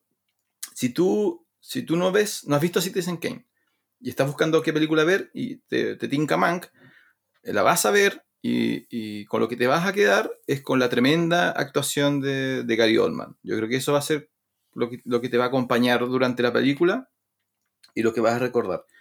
Y todas estas referencias que son súper inteligentes, súper interesantes hacia la película original, eh, simplemente no, la, no, las vas a comprender, pero tampoco van a, van a eh, dañar tu disfrute de la película. Eh, porque creo que, la película está hecha así, está hecha para que, para que la persona que, quizá ni sepa lo que es Citizen Kane no lo pase mal viendo Monk. Pero sí, si has visto Citizen Kane, la Monk cambia totalmente. Cambia totalmente y algunos diálogos, algunos intercambios, algunas escenas ganan mucho, mucho valor. Sí, eh, algo que agregar, eh, algo que conversamos antes de hacer este, ni bien grabamos este capítulo, estuvimos como 20 minutos hablando, que tendríamos que haberlo grabado. Pero, eh, claro, igual Mank tiene una trampita y es una película que igual necesita, yo creo que es para personas que le gusta el cine y que, sobre todo las personas que son cinéfilos, así como mucho más que, por lo menos que yo, la, la, van a disfrutar y la van a amar pero el usuario común de Netflix eh, le va a costar un poquito, sobre todo los primeros 45 minutos, una cosa así. Eh, yo creo que, la película es, demasiado de nicho en, varias, en varias de, sus, de sus postulaciones, digamos. Sí, la película asume, asume que te gusta el cine, eh, asumes que tienes ciertos conocimientos del cine de la época de oro, del cine blanco y negro, por llamarlo de, alguna manera, y por lo tanto hace algunos saltos de fe, ¿no? No te, explica muy bien qué es, lo que está pasando, qué es lo que está pasando durante los primeros minutos. Entonces hay gente que, yo creo que se va a desinteresar, se va a desencantar, así como van a pasar 20 minutos y va a decir, no, esto no, no es mi tipo de película. Ahí es donde la, mochila cae de nuevo sobre, el protagonista. Eh, Gary Oldman hace este muy encantador eh, protagonista y a mucha gente lo va a enganchar él. Gary Oldman seguramente va a ganar una nominación al Oscar por esto, y eso va a hacer que también muchas personas vayan a ver la película. Así como eh, van, a, querer ver la última gran película de, Gary Oldman. Eh, y a mí me interesa mucho cuál va a ser su reacción, ¿no? Cuál, va a ser la reacción de, las personas que quizá no saben o nunca vieron Citizen Kane o no han visto lo que el viento se llevó o, o, se alejan de los elementos técnicos de lo que el cine evolucionó con Citizen Kane va a ser interesante. Sí, así que, eh, bueno, estas películas están basadas en un, recurso narrativo que se llama flashback. Flashback. En una película, interrupción de la acción en curso para presentar los hechos que, ocurridos en un tiempo anterior, guardan relación con ella. Analepsis. En el mundo literario, pasaje de la obra literaria que trae una escena del pasado rompiendo la secuencia cronológica. Eh, así que este capítulo de podcast también va a ser así. Vamos a ser eh, totalmente desenfrenados en los flashbacks y no solamente en los flashbacks, sino que vamos a estar en planos temporales y físicos diferentes. Vamos a hacer flashback entre, entre Citizen Kane y Monk y vamos a ver cómo resulta esto. Va a estar bien entretenido. Eh, sí, este es un podcast experimental. Así es. Y vamos a decir que, bueno, Citizen Kane, la película de 1941, fue llamada Ciudadano Kane en algunos países de habla hispana, en otros se llamó El Ciudadano y en otros se llamó El Ciudadano Kane, que no sé por qué tanta diferencia con artículos, pero bueno, así, así son los, distribuidores de cada, de cada área de cada país. Eh, el director de, ya hablamos, el director de esta película es Orson Welles. El guion conjunto de Herman J. Mankiewicz y Orson Welles, y ahí le vamos a poner un asterisco del porte de una casa, y producida por Orson Welles y George eh, Schaffer. Em, esta película fue ganadora al mejor Oscar, eh, o sea, no al mejor Oscar, sino que fue ganadora un Oscar al mejor guion original, pero también fue nominada a ocho categorías más, como mejor película, mejor director, mejor actor. Eh, música, fotografía, montaje, dirección artística y sonido. Y también hay un asterisco por ahí porque vi que, no me acuerdo si fotografía era para película en blanco y negro. Parece que, había una diferencia en ese, en ese momento en los Oscars. Que mencionar de aquí que Orson Welles, eh, si no hubiese sido por Mankiewicz, hubiese ganado todo. O sea, imagínate si hubiese ganado mejor director, mejor guion y mejor actor. Lo hacía, las hacía todas. Siendo, su mejor, siendo, siendo la primera película. La primera película, sí, también, imagina. Bueno. Teniendo 24 años. Sí. Y algo de mencionar de esta película, que, tuvo un éxito moderado en realidad en Estados Unidos, más allá de los Oscars. y vamos a hablar por qué también, eh, eh, o por lo menos por qué pienso yo que fue ese éxito moderado en su estreno. Eh, leí por ahí que no alcanzó a recaudar mucho dinero tampoco en la taquilla, pero después más tarde, en 1946, eh, fue relanzada en Europa, resignificada, eh, fue objeto de estudio y la verdad que fue enaltecida como uno de los mejores films de Estados Unidos y de la historia del cine. Y gracias a eso, en 1950 se vuelve a estrenar y, creo que a publicar también en televisión, y, en Estados Unidos tiene una resignificación. Así que esto que hablamos de, que Citizen Kane es una de las mejores películas, cuando salió, si bien ganó un Oscar y estuvo nominado a todo, mm, no fue muy bien recibida en general. Eh, yo creo que esto por, los avances que hizo en, el campo de, la forma de contar una historia en el cine, yo creo. Claro, hay, eh, y eso va a ser un, elemento común a medida que vayamos hablando. Eh, cuando se hace la referencia a, la importancia de Citizen Kane, normalmente tiene que ver con elementos eh, técnicos, tiene que ver con, la forma en la, que, está filmada, con la forma en la que está contada. Eh, los personajes de Citizen Kane son en general eh, bastante olvidables, a excepción del protagonista, porque bueno, si, una película dura dos horas y, me parece que cada escena de la película está, aparece el protagonista, eh, es difícil que, uno lo olvide, ¿no? Pero son más elementos técnicos, es más lo que representó para el cine como, como arte que, lo que representa como historia eh, dentro de, la cultura general. si tú paras a la gente en la calle y le preguntas, oye, cuéntame de qué se trata Ciudadano Kane, la mayoría de la gente no lo sabe. Y en ese sentido hay, hay otras películas eh, que han tenido más impacto y que mantienen más, más impacto. Por ejemplo, si yo en la calle paro a alguien y le pregunto, oye, eh, ¿de dónde viene la frase es, eh, Luke, soy tu padre? la mayoría de la gente la reconoce, ¿no? Sí, sí, es verdad. En realidad, claro, hablamos en, el, sobre todo en el top 10, parece que hablamos de, qué nos deja una película. Y, y claro, Citizen Kane eh, como es tan antigua también, y blanco y negro, no tiene elementos que son reconocibles en la cultura popular, digamos. Pero sinceramente, yo igual no la había visto, eh, hace esta semana que pasó la vi, y, también me sorprendí, es una película que se, mantiene súper bien, pasando todos estos años. Generalmente uno va a ver unas películas en blanco y negro. A mí pasa mucho con cuando traté de ver eh, La ventana indiscreta de, de Hitchcock, Sí, los primeros diálogos a mí me parecieron eh, raros eh, por, una cuestión de, cultura, de tiempo en el que estás, digamos, para ese tiempo seguramente eran geniales, pero ahora igual sentí, me sentí incómodo con la forma de hablar de los personajes. Pero esta, esta película Citizen Kane se mantiene súper bien. En términos de, para, para seguir con, la ficha, eh, el único papel importante es el de, el de Kane, que, que le da nombre a la película, el personaje completo se llama Charles Foster Kane, ¿ya? Y es Orson Welles el que lo, interpreta. Eh, y ahí viene el nombre, ¿no? El ciudadano Kane hace literalmente referencia al protagonista de, la película.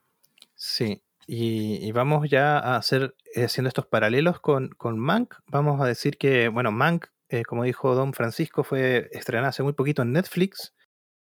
De hecho, fue una película producida por Netflix en este año 2020.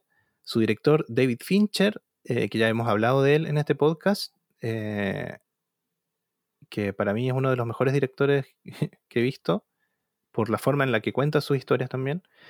Y aquí un, dato llamativo, eh, el guion o el screenplay, que ahí hablamos con, con Don Francisco de qué significa cada cosa, em, fue realizado por Jack Fincher, que no es nadie más que el padre de David, quien murió en el 2003. Estuve buscando eh, por ahí y dicen que Fincher tenía eh, ganas de grabar esta película en los 90, eh, pero por diferentes razones no, no, no, se pudo hacer. La verdad que yo no, no me imagino esta película en el cine. yo creo que Netflix era la mejor plataforma porque sinceramente no creo que haya, le fuese a ir muy bien en la taquilla en un cine a esta película, ¿o no? Yo no sé cómo le va a ir a la película fuera, fuera de Estados Unidos. Em, esa, esa, es mi duda. Eh, es, muy sobrecargada hacia, hacia lo que es el cine eh, en, Estados Unidos, lo que es los primeros años de Hollywood, el concepto de Hollywood. Y eso es muy norteamericano. No, no sé qué va a pasar en, en, Europa, no sé qué va a pasar en China, que son como los mercados, los, segundos mercados más importantes. Eh, y por tanto, sí, te encuentro razón. Yo creo que, si hubiera salido en el cine, sería una película que básicamente es una, película de Oscars, mm, eh, pero no una película que iba a ganar 300, eh, 400 millones de dólares. De hecho, yo pensaba el, año pasado, esta, cuando mencionaste que esto fue producido por Netflix, esta es la película de Oscars eh, para los Oscars de Netflix, ¿no? El año pasado fue The Irishman. Sí, y la tiene facilita, porque imagínate que este año no, hubo muchos estrenos. ¿Qué competencia, qué competencia tiene? ¿cuándo, ¿Cuándo salen los candidatos a los Oscars? Deberían estar saliendo porque la premiación es abril, la corrieron. La corrieron para abrir la premiación. Así que yo sé que están viendo ahora las películas que están con la preselección. Por lo menos los países ya enviaron su, su película candidata al Oscar de película extranjera. Vamos a intentar hacer un capítulo prediciendo qué películas van a salir en los Oscars, ¿no? Sí, ahora va, a ser súper difícil la búsqueda porque hay que ver qué, se, se alcanzó a estrenar y qué no, y qué entra. Va, a estar divertido eso. Mira, ojalá lo que pase, pero ya, bueno, ahí lo dejo y después lo podemos discutir después, es, es que esto abra la puerta de que aparezcan más películas internacionales en, en mejor película. Sí, sí, puede ser. Con el, con el tiempo ido apareciendo una, dos a veces. Bueno, el año pasado ganó eh, Parásito, pero el, cine europeo está súper bueno por lo que he captado. Así como, como los Oscars deberían estar liderados, por lo menos en guion y en, en película por, por, por, película, por películas europeas, excepto esta. Apareció esta y esta, al parecer, tiene todo el apoyo de la prensa para y el lobby Netflix para llevarse varios premios. Sí, igual está, a ver, ¿qué me acuerdo? Tenet parece que alcanza a estar. Tenet, que es la de Nolan. La de Nolan. Pero, pero, esa va a ir por, los puntos técnicos. Sí, ¿sabes? No creo que vaya por el.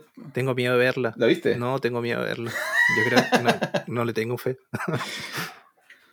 Eh, a mí me preocupa que, en general Nolan. Bueno, ya nos pusimos a hablar de Nolan. Nolan eh, todas sus películas tienden a ser distintas, ¿no? Hizo Batman, que no tiene nada que ver con Interstellar, que no tiene nada que ver con Dunking, que no tiene nada que ver con, eh, con ¿cómo se llama la de DiCaprio?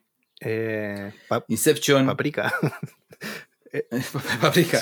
Con Inception. Eh, y esta, esta me recordó mucho a Inception y me recordó un poquito a, Batman. Y es como, bueno, no sé si, si se les acabaron las ideas o, no alcanzó a encontrar un guion genial esta vez.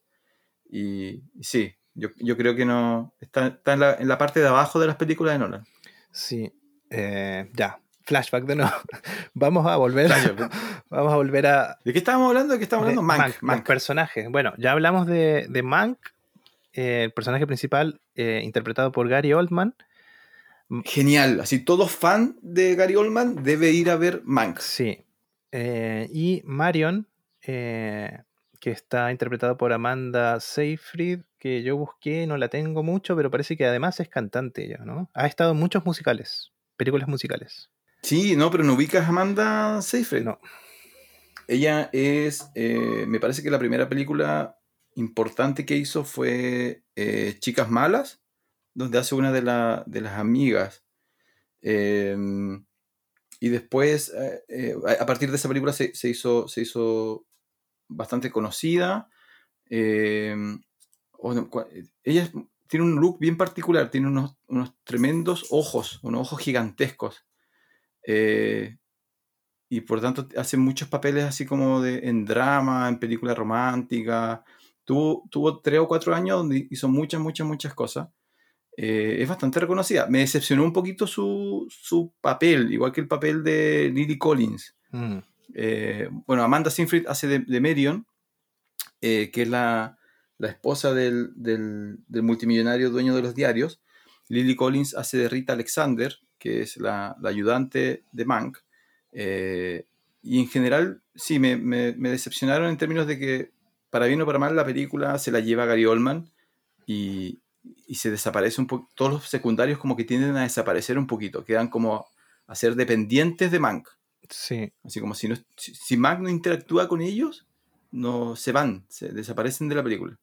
Sí, Orson Welles, interpretado por Tom Burke o Burke, eh, que tampoco lo tengo mucho, de, series y cosas así. No, él no, él, él sí, ha hecho pocas cosas. Eh, y me llamó la atención la interpretación, o sea, claro, tuve que ir a buscar fotografías de la época de, de, ver cómo era Orson Welles físicamente. Y claro, se parece, pero lo encontré más parecido a, a, a Fincher que a, que a, Orson Welles. Ahora vamos a hablar de eso. Tengo una, una teoría ahí. Yo, lo que pasa es que Orson después se, se, transforma, su cara se transforma. Y el, la, imagen que tengo de Orson es su imagen más de cuando llegó a los 50 años. Entonces me, me costó vincular a, a esta interpretación. Sí. Eh, bueno, así que eso es como la introducción de casi dos horas de lo que vamos a hablar. ¡Wow! Está interesante, sí. Así que vamos a, a tirar ahora alerta de spoiler. Alerta. Este podcast contiene spoilers. Ahí está alerta de spoiler. Eh, vamos a ir con este análisis saltando de película a película. Vamos a tratar de ser eh, precisos. Esa es la palabra. No va a pasar. Vamos a tratar. Vaya a prepararse un café, vaya a prepararse un snack, a comerse una empanada. vaya al baño a comerse una empanada ¿ya? y vuelva para las tres horas de análisis de Ciudadano Kane y Mank. Sí, igual tenemos que, que hacerlo simplecito porque el podcast tiene un límite de tres horas. Yo no sabía hasta que hicimos un capítulo de tres horas y media. así, así, descubrimos los límites de, de, la tecnología. Sí. Llegando hasta el límite. Así que vamos a hablar de Citizen Kane y vamos a ir haciendo saltos entre Citizen Kane y Mank. A veces vamos a hablar un poquito más de Mank y otras veces más de, de Citizen Kane. Mira, antes, antes de comenzar, lo, lo, de nuevo, la invitación es que vayan a ver la, las dos películas. Las dos son muy buenas. Pero ninguna, en ninguna de los dos casos la historia es, es lo más interesante. Eh, por lo tanto, a diferencia de, de, cuando analizamos Pulp Fiction o, o Reservoir Dogs, donde la, la, narrativa, o sea, la, historia que se cuenta es lo más interesante, en este caso tiene que ver más con, con lo que reflejan las películas, técnicamente, y en el caso de Mank, con lo que refleja respecto a cómo entender Ciudadano Kane. Eh, entonces yo creo que no, no, no, no, vamos a hacer como el, paso de contar cada una de las escenas o cada uno de los momentos, sino explicar un poco a qué prestar atención, particularmente en, Ciudadano Kane, para entender por qué hasta el día de hoy es, es tan importante. Y en el caso de Mank, eh, cuáles son estas cosas que son como guiños a, a la película original. Sí, ¿qué es lo interesante y por qué Ciudadano Kane eh, se menciona tanto en, en, las mejores películas del cine, primero porque es una de las primeras, o quizás la primera, que usa esta, esta forma de narrar la historia con flashbacks. Eh, y vamos a saltar a Mank enseguida porque eh, en, en Mank, Mankiewicz dice que la historia debe contarse en forma de espiral, no en forma lineal, sino en forma de espiral. Ir hacia adelante, hacia atrás, adelante, hacia atrás, para que la historia sea más dinámica. Y eso pasa aquí en Ciudadano Kane y también pasa en Mank. Ambas están contadas con, con mucho flashback, mucho paso hacia atrás para explicar algo que, que estamos de, de, develando en, en, el día de hoy. Otra cosa que hace Ciudadano Kane, empieza, te, te cuentan la historia de, de, la vida de él, de eso trata la película, pero te la cuentan en ¿cuántos minutos? ¿En cinco minutos? en, una, en, una, forma de, de, mm, de noticias, News on the March se llama es como el mundo al instante. Y te, te, cuentan sobre la vida de él y te cuentan todo. Te lo cuentan súper rápido. Pero todo se significa después en la película. ¿Tú recuerdas, recuerdas haber ido al cine y haber visto uno de que te toque uno de esos o no? No. ¿No eso, el mundo al instante? Ah, no, no, no, no. yo sí, sí recuerdo la, la, la, idea de, de, de estas pequeñas noticias que te mostraban antes de, de, ver una película. Mira, el, como menciona, el tema del flashback es importante, pero, pero también hay que aclarar que no es... A ver, lo que hace Kane es partir por el final de la película. los primeros 5, 7 minutos de la película te explican eh, quién es Ciudadano Kane y todo lo importante que le pasó en la vida. Eh, quién era él. Entonces, él era un multimillonario, en parte dueño de una gran cadena de, de, radio, ¿cierto? Pero además era dueño de eh, una mina de oro, explotación de petróleo. Te cuentan que se casó dos veces, te cuentan que intentó ser eh, elegido gobernador de, California, pero justo para las elecciones le pillan un amante y pierde las elecciones. Te cuentan que se encierra en un palacio gigantesco y empieza a coleccionar arte y te cuenta que muere.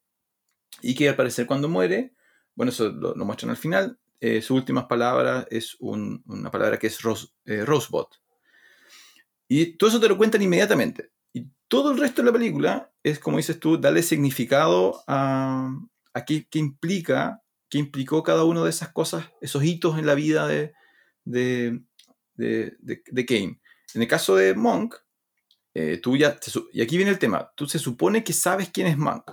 Tú comienzas a ver la película y me parece que el, director asume que tú sabes que él es el, escritor de, de Kane y te muestran el estado en el cual está él, ¿ya? que es eh, que está con un yeso eh, en cama, sin poder moverse, bajo el cuidado de una enfermera, con la ayuda de una secretaria, y tiene, que, tiene 60 días para escribir eh, Ciudadano Kane. Lo, importante de esto, a diferencia de otro uso de flashback, es que, em, por ejemplo, estaba pensando en cómo, cómo usa el flashback Tarantino. Tarantino te cuenta capítulos distintos y simplemente cambia el orden. Y a medida que avanza la película, tú como que vas ensamblando el, puzzle. Lo que hizo Wells con el guion de, de Mank y lo que hace un poco Fincher es que le pide a la persona que está viendo la película que la persona, que la persona use su imaginación para ir rellenando algunos espacios. Y eso era totalmente nuevo para la época de Ciudadano Kane las películas en ese momento eran súper lineales. Era como acto 1, acto 2, acto 3, listo. Así como la fórmula de cómo se hacen las películas. Eh, y Kane eh, es totalmente distinta. Juega, juega con, las expectativas del, espectador. Eh, de hecho, en, Mank hay una, hay una conversación súper interesante donde un productor le dice a Mank, esto no va a funcionar porque la gente no va a entender lo que está pasando. Digo, está, básicamente está diciendo, oye, tienes que entender que el público es limitado en su, comprensión. Tu guion es muy complejo. Sí, sí, ahí sale lo que él explica de, la, del esquema en espiral para contar el guion. Y, bueno, la eh, que tiene igual de mítico y de reconocido es que en la secuencia de, inicio eh, eh, Kane dice en su lecho de muerte esas últimas palabras que es Rosewood, que para algunos, o para la mayoría en realidad, es otro McGuffin. Ya explicamos en otro capítulo en The Pulp Fiction, parece cierto, que es un McGuffin. Sí. Pero para mí, sinceramente, no es Tag McGuffin. Si bien le da, eh, es la incógnita algo que hace que la trama avance, para mí el final tiene mucho significado esa palabra. Yo creo que el final no es el mismo de la película sin, sin saber qué significaba esa palabra. Eh, y siendo eso, para mí no es un MacGuffin, porque el MacGuffin en sí mismo no tiene, no tiene importancia en, el desarrollo de la película. La, forma en que está utilizado, eh, yo creo que es un 95% de la película es un MacGuffin. Yo creo que eso es lo, simpático. La película te convence eh, de que es un MacGuffin, de que es algo irrelevante. De hecho, en un momento hay una escena donde los personajes dicen eh, la palabra es irrelevante eh, y segundos después eh, cambia totalmente esa interpretación. La película juega contigo en los últimos minutos, pero yo sí, yo pensé que era un McGuffin hasta que llegamos hasta el final. Sí, y, bueno, la película empieza casi estilo Drácula, yo lo anoté aquí, con, eh, lo interesante es que tiene un montón de elementos que, que, te hacen sentido a lo largo de la trama, que son elementos que están ahí, que uno piensa que es decorado, pero desde el letrero de no traspasar, de no de propiedad privada, hasta la esfera de vidrio, hasta la palabra Rosewood, todas esas cosas tienen sentido después en la película poco a poco.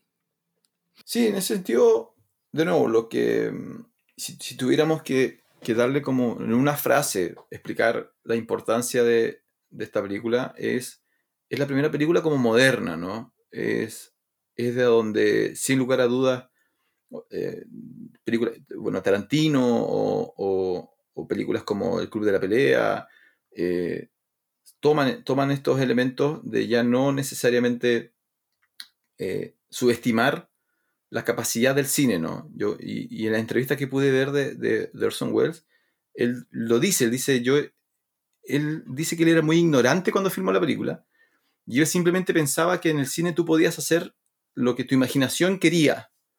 Entonces él dice que a su equipo, él simplemente le dijo, oye, eh, esto es lo que yo quiero que suceda, háganlo.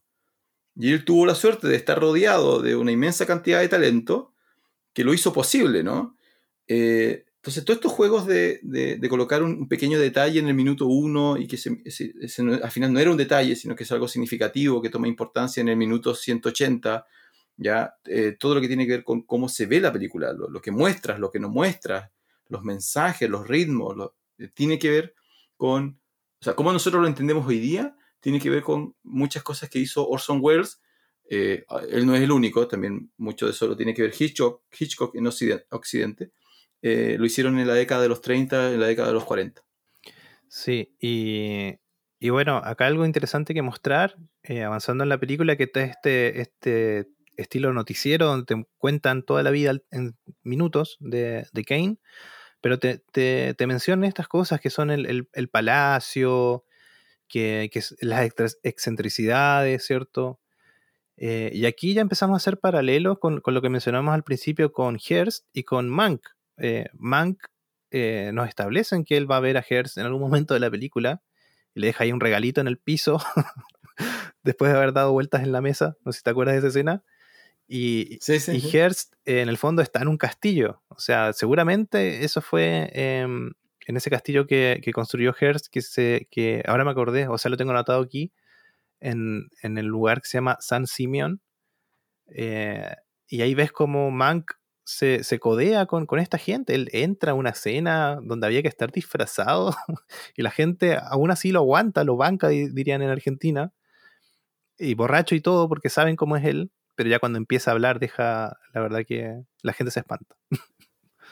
A ver, en el fondo, claro, y, y, ahí donde cambia la experiencia si tú viste o no Ciudadano Kane. Cuando tú ves eh, Ciudadano Kane, básicamente el personaje, a ver, eh, es Em, yo no sé cómo es conocido, cómo fue conocido en Argentina. En Chile es conocido como Tío Rico. Ya. Eh, el pato, ¿no? Sí.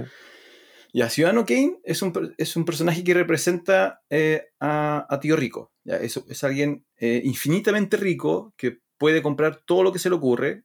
entonces vive en un castillo imposible, con un zoológico a su disposición, con distintas partes del castillo que perfectamente podían ser considerados museos, porque tiene arte de todo el mundo, eh, estatuas, pinturas, etcétera, jardines flotantes, es una cosa un zoológico.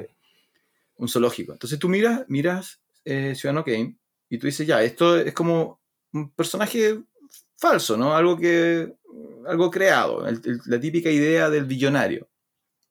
Tú miras Mank y lo que Mank te quiere, Mank te quiere plantear es que el escritor, eso él lo vio. Sí.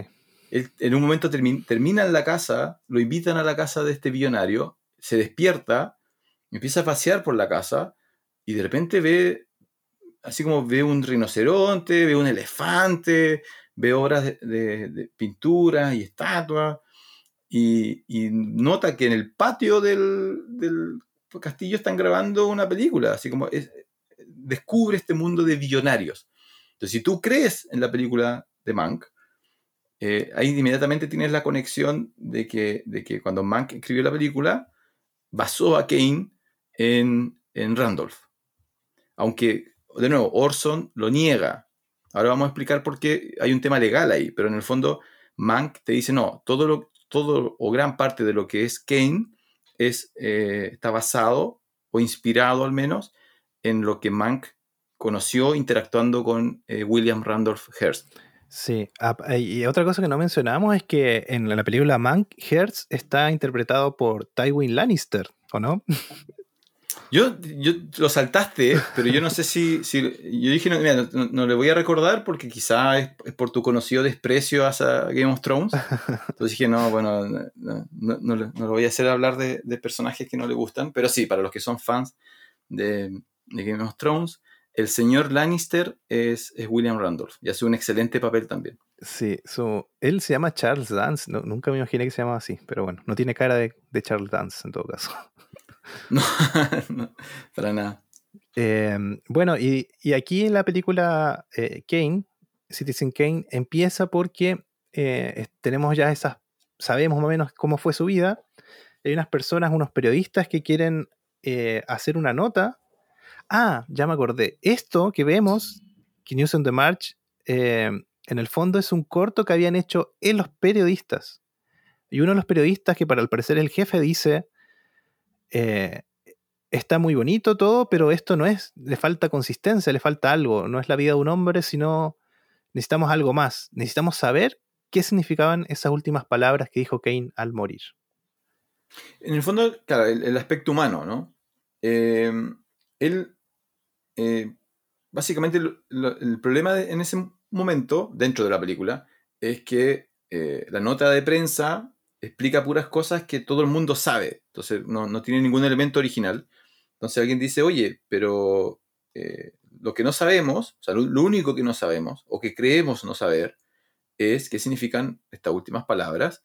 Y el, jefe, el editor en jefe, ¿cierto? Le da la instrucción a un periodista específico y le dice, mira, tienes tantos días para descubrir qué significa Rosebud. Y en el fondo, y ese es el motor, y por eso al comienzo te da la impresión de que, claro, es, un McGuffin. Es como todo lo que va a pasar a continuación es el periodista buscando la explicación de una palabra. Eh, y bueno, la película trata de eso, de él entrevistando a tres o cuatro de las personas más cercanas a Kane para intentar descubrir eh, qué significa Rosebud. Sí, y, bueno, y esto vendría a ser la línea temporal normal de la película, porque esta es como, digamos, lo que pasa en, forma lineal, es la búsqueda de estos periodistas por, por, por, hallarle significado de esas últimas palabras. Y mediante él se va entrevistando con estas personas, ahí vamos a los flashbacks. A diferencia de Mank, que Mank, la línea temporal es, eh, a ver, Citizen Kane se estrenó en 1941 y Mank, la línea temporal principal, está en el 1939-1940 y los flashbacks son siempre hasta hacia el 1930-1932. Claro. Hay dos líneas duales, mm. van avanzando de la mano, la del 40 y la del 30. Claro, y en Kane eh, tenemos los flashbacks que, saltan en la vida de, de Kane, incluso tenemos flashback hasta cuando es pequeño. Y ese flashback es el más importante de todos, creo. El único elemento que no, entendí de eso, eh, y que no sé si lo explican o, qué me pasó durante ese momento, eh, la, historia, la historia de Kane em, parte cuando él es adoptado por un, em, por un banco. Sí, lo que pasa es que en, el News on the March, en, el principio te cuentan, eh, te pasan muy por encima, que cómo nace la fortuna de él. Resulta que su madre, su, familia compró ese terreno a muy buen precio. Resulta que el terreno tenía riquezas, tenía petróleo, parece, o gas, algo así. Eh, petróleo, sí. Y, claro, se nota en, la actuación de la madre, yo noté también, que ella se ve como muy... Em, no sé si fría es la palabra, pero como que sabe lo que está haciendo como que es necesario de que Kane tenga una educación que ellos no le pueden dar y aparte apartarlo de su padre que al parecer es un golpeador. Eh, sí, pero es, raro porque es como eh, está vendiendo a su hijo. Eh, está firmando un papel que hace que el, guardián de su hijo va a ser un banco en vez de sus padres. Después descubrimos que el, trato era que a los 21 años Kane va a ganar control de, los recursos que están a su disposición. Eh, y ahí es donde realmente parte como la película en términos de, conocer la personalidad de Kane. Sí. Eh, pero nunca explican, o sea, cómo, qué- cómo funcionan estos tratos, así como, oye, eh, eh, era normal o no vender a tus hijos, es como súper raro y la película lo, lo- lo trata como una cosa totalmente como casual, así como, no, mira, soy un banco, me llevo a tu hijo, de hecho muestran cuando le dicen al niño, mira, nos vamos a ir de viaje, pero ni tu papá ni tu mamá se va a ir, es como una situación bien, bien extraña. Sí, claro. Ahí lo que se desprende es que la mamá quiere lo mejor para su hijo y la riqueza que tienen, y para ella lo mejor es hacer eso. Es con el fondo que el, el- el abogado junto al banco van a ser guardianes de todo este capital. Eh, se entiende que igual algo le dejan al padre también, porque el padre algo reclama, le dicen, pero igual vas a llevarte una, una tajada de esto. Eh, pero porque necesitan que el, el niño también tenga un tutor y que ese tutor le enseñe sobre negocios, sobre la vida, y, y eso tiene mucho sentido en el final de la película. Eh, esta, esta secuencia es súper buena porque mientras ellos están haciendo todo ese negociado, por la ventana, porque esto es un interior, por la ventana vemos a, a Charles de pequeño, a, a Kane de pequeño jugando en la nieve, feliz de la vida, está feliz, feliz afuera en la nieve. Está siendo niño, pues. Está siendo niño, sí. Y, y bueno, en, el fondo se lo arrancan a la madre, eh, casi a los tirones se lo llevan. Él deja tirado algo ahí en la nieve, que, que también hay una toma muy bonita de- del trineo ahí. eh, va pasando el tiempo y se va llenando de nieve encima, que es una, una metáfora bien bonita, que tiene que ver con el final de la película. Eh, pero eso, y tenemos un- una forma de, saltar en el tiempo que es muy, muy, muy bonita también, es que está con su tutor y recibe de regalo un trineo, que fue lo que dejó tirado en el piso en, la nieve. Feliz Navidad y corte, feliz año nuevo y pasaron como 10 años. Claro, pasa, hay un, salto bien, bien interesante. Ahora, yo estuve buscando y, esa escena, esa escena donde él, él está jugando, a ver, está su mamá, está en- como en primer plano, analizando el contrato que va a firmar, por el cual va a entregar a su hijo. Detrás de la madre está el papá y el, el abogado discutiendo, y detrás del abogado y el papá está la ventana, y tú por la ventana ves al niño jugando. Y todo eso sucede en un mismo, en un mismo plano. Sí, Y yo estuve, estuve eh, buscando, y, y es uno de los planos más conocidos porque al parecer una de las innovaciones que él aplica eh, en la película, y no me acuerdo el nombre técnico, no me acuerdo si era eh, foco, foco profundo o foco... sí, profundidad de campo. profundidad de campo. Es que todo, todo el plano se mantiene enfocado. Entonces tú puedes ver con la misma nitidez a la mamá, al papá, al abogado, a la ventana y al niño jugando. Como que la película no te dice, prestar atención a esto, sino que en el fondo te dice, observa toda la escena. Y tú en, en la misma escena están pasando tres o cuatro cosas distintas, donde normalmente al parecer, como funcionaban las películas antes, y bueno, muchas películas de hoy día, es que el, el director es muy obvio en decirte, mira, mira esto, mira específicamente esto, presta atención a esto. Esta película juega con mucho plano, plano muy, muy grande, tres, cuatro personas, eh, dos, tres cosas sucediendo al mismo tiempo. Entonces constantemente estás como prestando atención o traspasando tu atención a una cosa, a otra cosa, pero como en una forma más holística, no tan, no tan cerrada. Sí, hablamos en... ¿Qué capítulo hablé de eso? Parece que en el primero, en el de contagio. De la profundidad de campo y su definición. Igual pueden buscar en redes sociales, en Instagram, función especial. Ahí tenemos algunos datos igual de, de- de definiciones de profundidad de campo y lo explicamos bien, bien didácticamente. Em, ¿Qué pasa con... Vamos un poquito a, a hablar de, de Mank, para no dejarla ahí tirada. Em,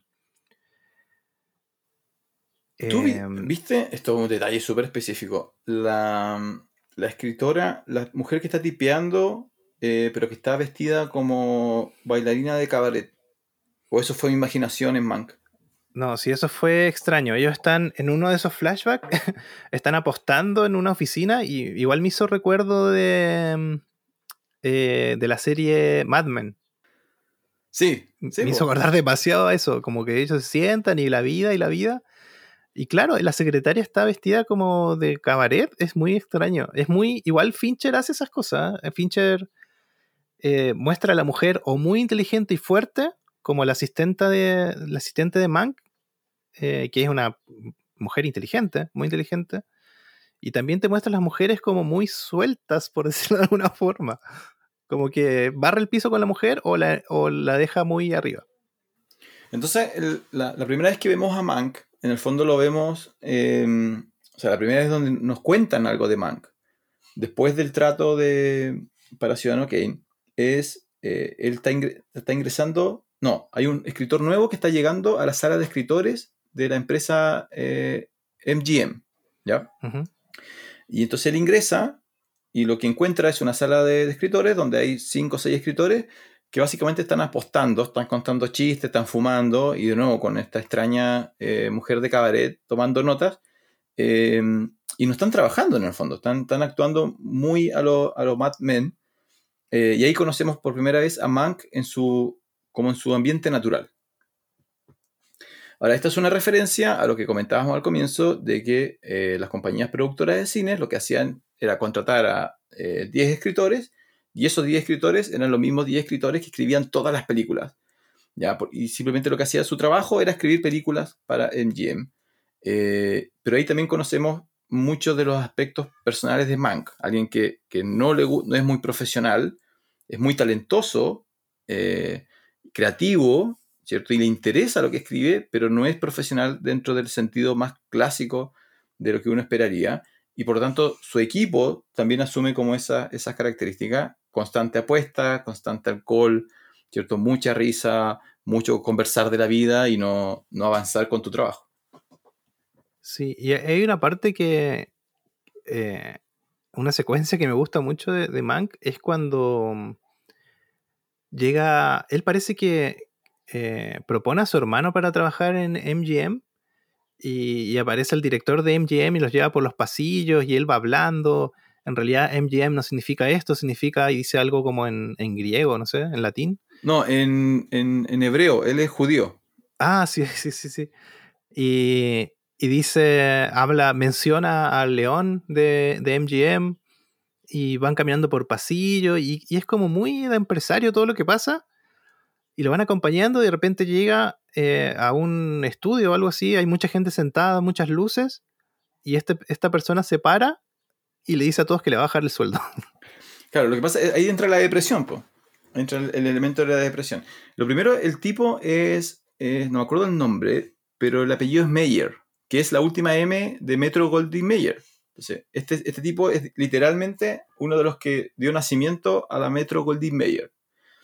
Eh, y claro, hay una secuencia donde va caminando y va a dar un mensaje como muy muy empresarial, muy de, patrón de fondo, literalmente, y llega a como un escenario donde están, está todo su equipo, toda la gente que trabaja para él, los actores, los, los stuntman, los directores, los, eh, los camarógrafos, y cambia totalmente su tono. Él viene hablando así como el mundo es mío y la Metro Goldwyn Mayer es lo mejor y dominamos el entretenimiento.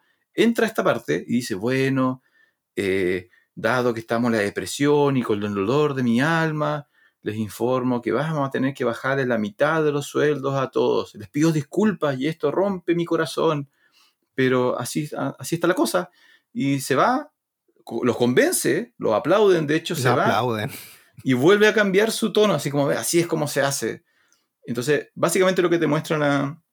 Te muestro dos cosas en ese momento. Uno, eh, la visión de Mank como que todo este mundo empresarial es un mundo corrupto, es un mundo eh, de, mentira, ¿cierto? De, egoísmo, pero además te muestra que Mank es como eh, moralmente eh, correcto, es como los principios morales de Mank, aunque no siempre actúa respecto a ellos, los principios morales de Mank son contrarios a estos principios de, esta clase abusadora empresarial. Sí, eh, Luis, Luis se llama. Ahí lo, lo Luis Meyer. Nos quedó, colgado.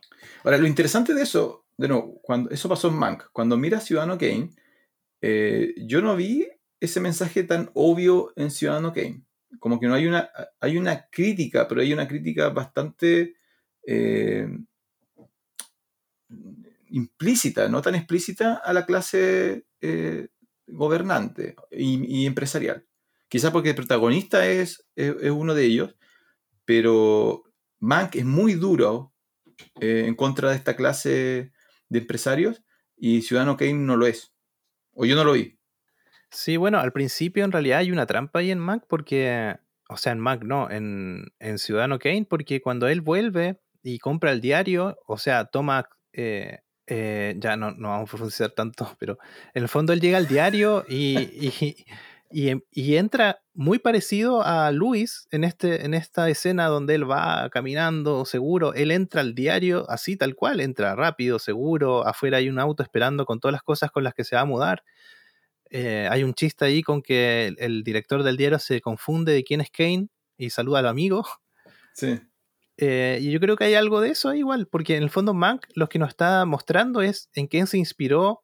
En el fondo, Mank establece de que realmente el guion lo hizo eh, Mankiewicz y sí. no lo hizo eh, Wells. Wells. que es una, claro, una disputa incluso legal que hubo ahí, y, y, de hecho hasta ahora todavía hay historiadores que están de un lado y del otro, es como bien extraño. Eh, pero claro, entonces aquí Mac nos muestra de que él vio eso en Luis y capaz que eso también hizo, hizo parte de, de, del personaje de Kane. No, no solamente está basado en, en, este otro, esta otra persona rica que, que, hablamos, Hearst, sino que también tiene parte de Luis también. Y él llega y, hacen como este declaración de principios del diario, que ellos siempre van a hablar por la verdad y que son incorruptos, no sé, un montón de cosas y que está de parte de, de, de, la persona que trabaja. Y yo al principio en la película se la compré toda esa parte. Es que yo creo, yo creo que, que, que ahí donde, donde el personaje está inspirado en, en, en, Randolph y no necesariamente basado como uno a uno, porque yo creo que la, la según la historia que está en Kane, por eso si ves Kane sin ver Mank, tú ves la evolución de la vida de, de Kane, de un personaje como eh, soñador, ¿no? idealista, y cómo su vida va cambiando y cómo, cómo va adoptando otro, otros principios y se va transformando en, en, esto que era totalmente distinto a lo que estaba al comienzo. Y yo creo que ese es un personaje que, que Mank eh, construyó tomando piedritas de, distinto, de distintos eh, sujetos. No, no, creo que sea... Eh, uno a uno, sino que es como la crítica a, a la clase, la, la, crítica a todos estos millonarios, empresarios que nacen muy idealistas, siendo jóvenes, ¿cierto? Y a medida que van avanzando, a medida que van interactuando con el poder, la riqueza, con la búsqueda de, de, de su objetivo, se van transformando en esta otra cosa. Entonces, eh, yo creo que él va mezclando elementos. No creo que sea tan simple como que, como que tomó la vida de, Randolph. Lo que pasa es que los, elementos singulares son todos de Randolph. Así como cuando tuvo que empezar a, a, escribir a letra chica, muy claramente usó la vida de, de Randolph para, para, sacar estos detalles. Sí, y bueno, este, en, este, en esta secuencia, en el fondo, nos muestran eh, que él tenía algún amor por el tema del diario, eh, Ciudadano Kane. De hecho, se va a vivir al diario, va a dormir ahí. Dice: aquí las noticias se hacen 24 horas al día, vamos a hablar de gente común. Y, y, empiezan a mostrar cómo va cambiando todo el tema de, del diario. Se preocupa del tiraje del diario, que es la cantidad de, ejemplares que hacen al día. Y se pregunta por qué otros diarios tienen 10 veces más el tiraje que ellos. Y, le dicen, bueno, porque tienen este equipo de, estrellas de, periodistas y editores. ¿Y qué hace Kane? Los compra todos. Claro, y ahí lo, lo a mí me gustó la, la, vinculación hacia el diario, porque en el fondo Kane, a los 21 años, Kane se transforma en millonario y él pudo haber hecho lo que quisiera. Eh, y en, distintas películas, en distintas historias, siempre, siempre se presenta el periodismo como dos cosas. Uno, como un mundo fuertemente ideológico eh, y también idealista, pero también como este campo donde compiten los, los millonarios. Así como que, como los millonarios les sería muy fácil controlar algunas otras industrias, pero también muy difícil, por ejemplo, eh, ser exitosos en, en, en, ambientes fuera del propio. Por ejemplo, si un millonario, por muy millonario que sea, no se va a transformar en campeón, campeón olímpico o, no va a liderar un equipo de fútbol. Como que el mundo donde compiten los millonarios es eh, los medios de comunicación. Entonces, como que él elige el, eh, y dice, de todas las cosas que puedo hacer, me voy a meter a la prensa y lo que voy a hacer es transformar este diario secundario, terciario, pequeño, y lo voy a hacer dominante. Y, en el fondo igual tiene que ver con esta idea de competir, de demostrar que él es mejor que, los otros. Sí, y hay una conversación igual, no me acuerdo si es con su amigo, su amigo se llama eh, Leland, Jedediah Leland, parece. Sí. Y, le dice, y todas estas personas que trajiste, ¿qué tan... Eh, ¿Qué tanto te van a seguir si acaban de trabajar no sé cuántos años en el otro diario y se vinieron todos para acá solamente por dinero? Y le dice, bueno, eh, o sea, en el fondo dice, van a ser tan leales como lo eran antes. Mm. igual es como un palo ahí a, la lealtad. Sí, y, y también está como esta fiesta donde, donde presentan, le sacan una foto, después hay una cena, una fiesta, gente bailando. Eh, o sea, gente bailando, una banda entra al, al lugar. Y me llamó la, mucho la atención con Mank que, tienen unas esculturas de hielo, que después lo vemos en Mank también. Parece que era algo normal en esa época. Era típico. Ah, pero tú, bueno, yo nunca, me imagino que sí, me imagino que en las fiestas de la gente millonaria debe haber estatuas de hielo, ¿no? Debe ser, no sé. Parece, Al parecer, por lo menos en 1940. yo, yo no alcanzo ese nivel de fiesta, así que no. no. En las mías hay hielo nomás, hielo normal. Eh, en el fondo, eh, a ver, un, poco para, para, para acercándonos a, los puntos en común. Kane, Kane trata mucho sobre, eh, sobre qué haces cuando naces teniéndolo todo. cuando tu vida comienza y tú ya eres millonario eh, y por lo tanto tienes esta seguridad de qué comer, dónde vivir, etc. ¿Qué te motiva? ¿cómo, ¿cómo, logras crecer cómo logras considerarte exitoso eh, si tu vida está solucionada. Eh, y una parte de la película juega con eso en términos de. Porque la misma fiesta donde, donde Kane está celebrando que ahora es el rey de los medios de comunicación, se planta la semilla de que él podría ser político. Un poco como que le tiran así como ya, ahora ya, ya dominaste la, la prensa, ¿cuál es el siguiente campo de juego? Entonces, bueno, la, la, política. A ver, ¿podré, ¿podré lograr ser gobernador? ¿Podré lograr ser presidente? Pero es como un juego, ¿no? Es como ver, ganarle a los demás, es como competencia. Y la otra gran línea es em, el amor. Es eh, la lucha de Kane por lograr ser exitoso en, en, el amor. No solamente en pareja, sino ser como amado, sino como sentirse amado. Está como este juego de, de, si la gente realmente me quiere o, me quiere por, por la plata. Y estos, estos dos elementos aparecen mucho también en Monk. Aparece la idea de eh, cuáles son las verdaderas relaciones, cómo funcionan realmente los matrimonios em, y cómo funcionan las lealtades dentro de una empresa eh, donde en el fondo el motor inicial es, el, dinero. Entonces, claro, los empleados adoran al jefe mientras el jefe le, paga los, cheques. Sí, y, bueno, en la película nos vas estableciendo de que para él el dinero en el fondo, en realidad es lo mismo porque él no, es que se lo haya ganado, él, como que lo heredó y la verdad que desarrolló igual una relación bien, eh, una forma de enfrentarse con su tutor, que eso igual lo dejan claro. Eh, y, claro, la película habla de eso, yo creo, habla de eso de, de qué tienes en el fondo, qué es, qué es la vida de un hombre, qué, qué es lo que logra en su vida porque en el fondo él supuestamente está logrando muchas cosas, tiene una cadena de gigante, mucho dinero, y después se va a viajar por Europa, compra cosas, llegan estatuas, objetos a la redacción del diario que, él está coleccionando, entre comillas, y en el fondo parece no tener eh, fin su, dinero ni dispalfarlo. Claro, entonces yo, creo que por ahí, por ahí va como una de las posibles interpretaciones de, de Ciudadano Kane. En Mank eh, cambia un poquito porque, eh, de nuevo, nosotros vemos el mundo bajo los ojos de Mank, por tanto lo que Mank hace es como empezar a cuestionar eh, si estos tipos tan poderosos, tan millonarios, son realmente quienes son, o son realmente felices, o qué es lo que realmente buscan.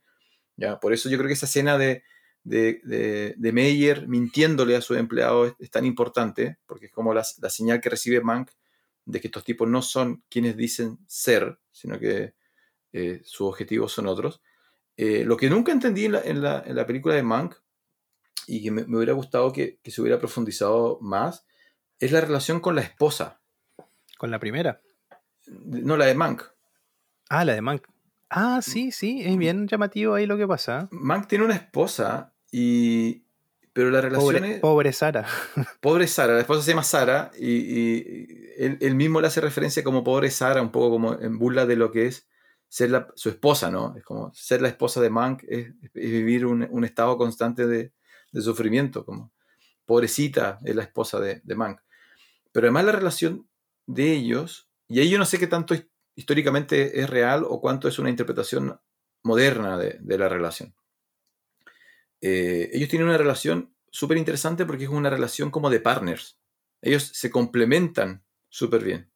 Sí, y bueno, y la esposa es una santa. Es que de- debe ser una santa porque él es como, él es el pecador, ¿no? Sí, le aguanta todo. De hecho, dice que fueron no sé a dónde y que tuvo que aguantar unas prostitutas en su habitación. es como muy raro. Sí, pero, no, prostitutas corriendo por el pasillo Ah, sí, porque por él no pudo, no pudo comprar unos, un, no, no contrató un hotel como la gente, sino que contrató cualquier cosa. Sí, y, y también eh, muestran esa relación que tiene Mank con Marion, eh, que la agarra de la mano y la lleva a ver los elefantes afuera y la mujer le dice, anda, así como "A- aprovecha, anda.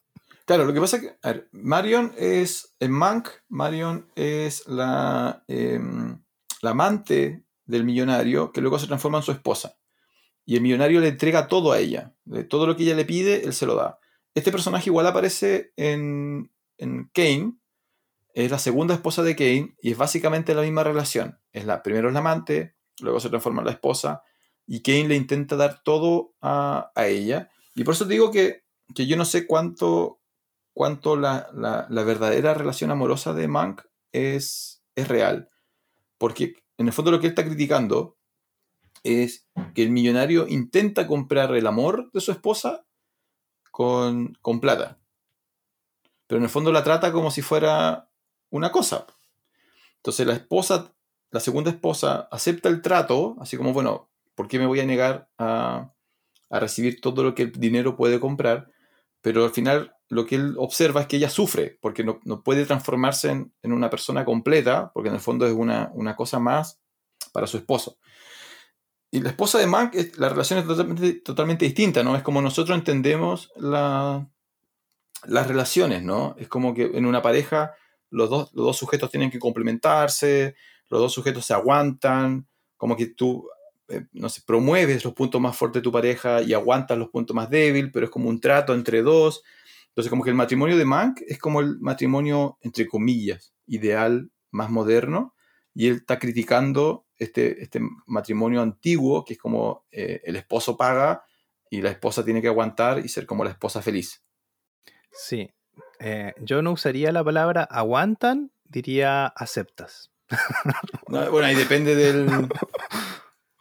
Depende del, del- de, la, de la visión. Pero es como el típico. Es como el típico matrimonio de película antigua, ¿no? Si, si alguien ve una película, todo el que, todo el cine de, de pareja antes del, mil del 60 es siempre así como la esposa aguantando, la esposa. Eh, el- una versión más moderna es solo Simpson, ¿no? March es eso. Es, Sí, es pobre un buen símil. Homero es Mank y su esposa es March. Y uno no entiende por qué March aguanta a Homero. O sea, Homero no puede ser Mank, en- ni en sus mejores sueños. No, no, pero en términos de su defecto, en términos de su defecto. sí, puede ser, puede ser. Claro, es un sujeto altamente de- defectuoso, problemático, caótico, y uno nunca entiende por qué March no se va, por qué uno lo deja, ¿no? Y en el fondo es porque después uno descubre que es porque algo tiene Mank o algo tiene Homero que hace que, que la esposa eh, lo ame, ¿no? En el Sí. fondo es como, bueno. No vamos a entrar mucho Eh, en esos detalles. Estamos, estamos los dos felizmente en pareja, ¿cierto, Jonathan? Así es. Por separado, tenemos que aclarar. no es que estemos en pareja los dos, cada uno tiene No, su no, no, pareja. pareja no. Yo, yo no, no aguantaría, Jonathan. No, no, yo no aguantaría. No tengo esa paciencia. Su señora tiene una paciencia de santa. Yo no me aguantaría a mí mismo. ya, eh, ¿qué estábamos hablando de- del tema de pareja? Bueno, eh, sin ir muy, muy en profundidad, eh, nos muestran la relación, cómo empieza esta relación con, con la primera esposa de Kane en la película de Ciudadano Kane. Eh, sabemos que tiene alguna relación con la política, parece que es sobrina de un presidente o del presidente actual de Estados Unidos, la, la mujer de Kane. Y después nos muestran en una secuencia, igual que me gusta mucho, cómo esa relación se va deteriorando. Te lo muestran en dos minutos. Hacen cambio de vestuario y en una mesa eh, te hacen dar la sensación de que han pasado muchos días o meses y la relación se va deteriorando. Porque de nuevo, Kane, la mujer para él es otra cosa más que tiene ahí nomás. Es que lo interesante es que, de lo, lo, rompedor de la película de, que, de, de Orson Welles es que no te lo dicen. No hay una voz en off, no hay una exposición, no hay una conversación entre dos que digan, oye, la relación entre Orson y su esposa está súper mala, bla, bla, bla. No, no, no, te lo explican así, sino que te muestran, como dices tú, cómo va evolucionando el desayuno. Y cada vez que se sientan a tomar desayuno, están más distantes. Y, y, alguna de esas interacciones es sin palabras. Es simplemente tú tienes que ser capaz de notar eh, eso y lo haces porque está muy bien filmado y porque está muy bien actuado. Entonces, tú entiendes lo que está pasando, entiendes que, se acabó la luna de miel y, cada vez a Kane lo hace menos feliz o satisfactorio la interacción con la esposa y la esposa cada vez se siente más aislada, más distante de su marido. Sí, sí, es súper interesante como lo que dices tú, que no, lo había pensado decir así, era como esa mesa va creciendo a, a, la medida que van pasando las tomas, como que se hace más grande la mesa. Claro, la distancia entre los dos, sí. Sí. Y bueno, nos, establecen cómo, cómo, es esta relación. Eh, y aquí empieza también en, la película de Kane este tema de, del bichito de ser eh, político, de, de, entrar en, esa, en ese mundo por parte de Kane. Y nos, muestran, nos muestran la política la política de la época, ¿no? Que él está dando un discurso, que es una de las, de las escenas más conocidas de la película, donde él está dando un discurso y hay una, imagen gigantesca de, su cara también. Eh, y él está, haciendo directamente eh, pegándole palos a su competidor. Le dice, yo, yo voy a ser un buen gobernador, no como el corrupto gobernador, tanto, tanto. Y eso es como bien, bien llamativo, eh, porque nadie se sorprende, sino que es parte del, juego político de, la época, que hoy día en algunas, en general ha ido desapareciendo. Uno, la política es más correcta hoy día, en el tiempo de Kane, no 1930, 1940 no. Eh, pero, y bueno, lo, interesante es que él, claro, iba camino a, ganar la elección hasta que lo pillan con, su amante. Su amante era alguien que él conoció en la calle eh, y que si bien muy atractiva físicamente, a él lo que le encanta es que ella es como, es como soñadora, ¿no? Como que él ve algo en ella que no ve en su esposa. Su esposa igual ya tiene la vida hecha. Y en cambio esta nueva mujer es como alguien que, tiene espacio para crecer. Entonces él como que lo ve como un proyecto de cierta manera. Sí, yo igual pienso eso. Yo, creo que él la ve como un proyecto, como algo que, puede moldear y que puede hacer triunfar, una cosa así.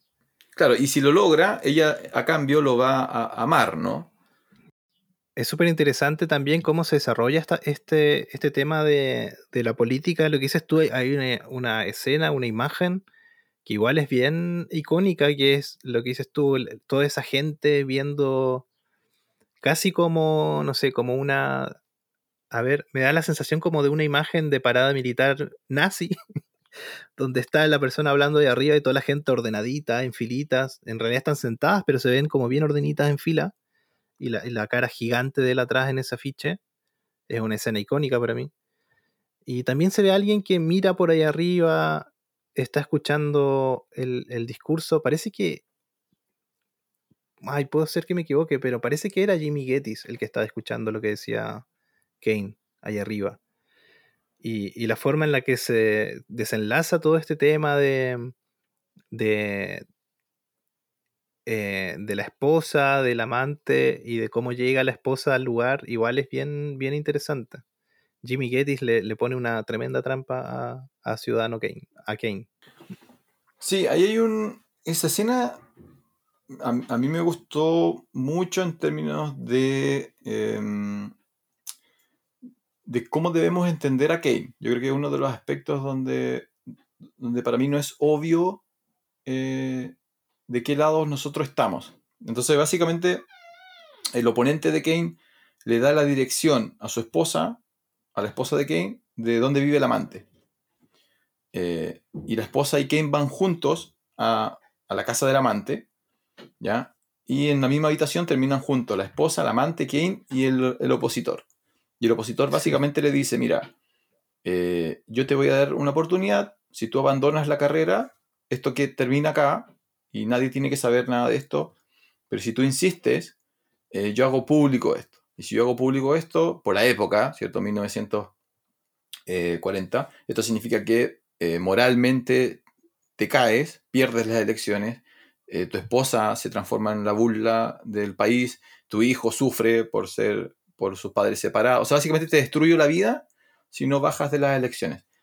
Y Kane, eh, aunque su esposa le dice, oye, bájate, aunque el amante le dice, bájate, porque si no, el amante igual va a quedar eh, expuesta, Kane dice, eh, no. Entonces, para mí lo interesante es que yo no sé lo que nosotros tenemos que sentir cuando vemos esa, esa decisión.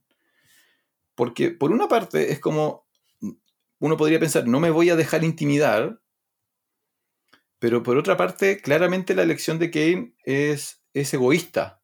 Él está pensando en él. Él no quiere dar su brazo a torcer y está dispuesto a sacrificar a su familia y a su amante con tal de no, de no dar el gusto a su enemigo. Entonces, eh, me dejó como con eh, posiciones bien interesantes esa, esa, esa situación.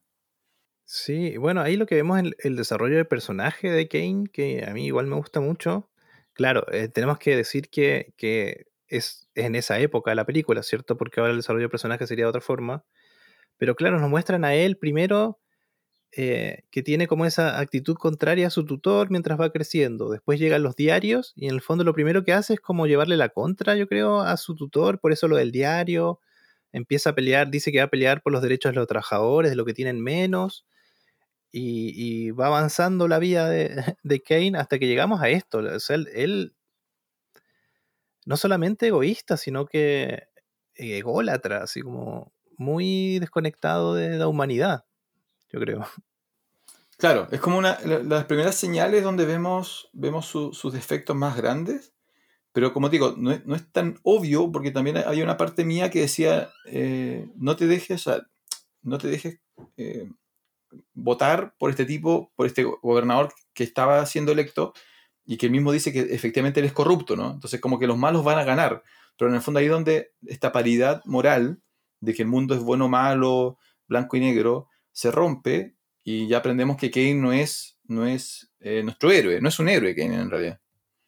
Sí, y aquí volvemos a, Mank, a la película Mank, donde eh, en el fondo igual hay un tema de una elección, hay un tema de una elección, ¿cierto? Él, está ahí, incluso apuesta por, por un resultado. En, la película Mank se ve mucho esto de la política, de, ser socialista, de ser comunista.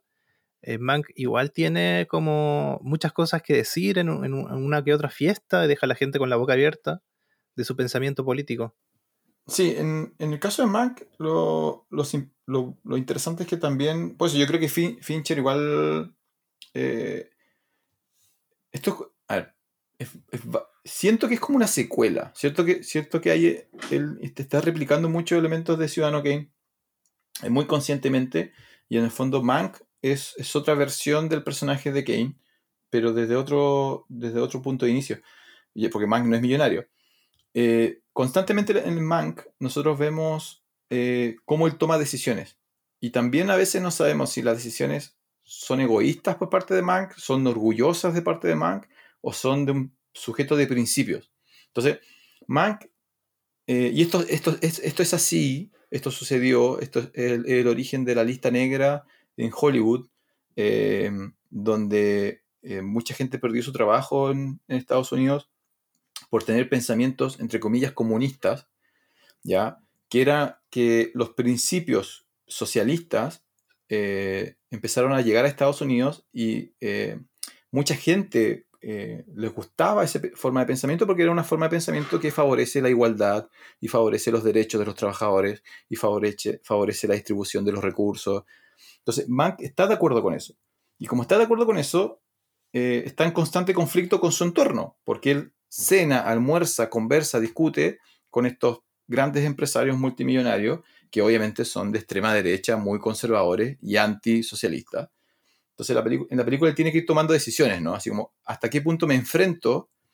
¿Hasta qué punto eh, me dejo convencer? ¿Hasta dónde doy mi brazo a torcer?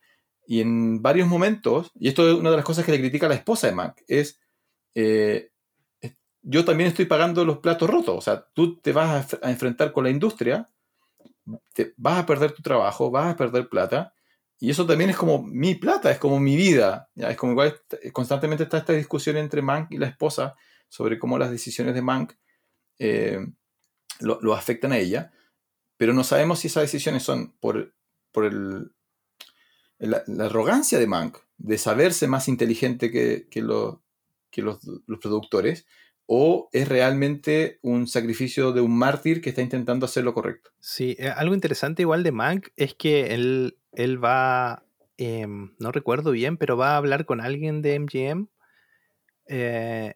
y le dice, no puedes hacer esto, eh, deberías hacer que la gente crea lo que estás diciendo, por un tema político, ¿no? Dice, puedes hacer que la gente crea que, Lo que sea, sí. El origen de la fake news. Claro, tal cual. Entonces, él le da la idea de hacer eso y lo hacen. Empiezan a hacer campañas con actores actuando personas comunes.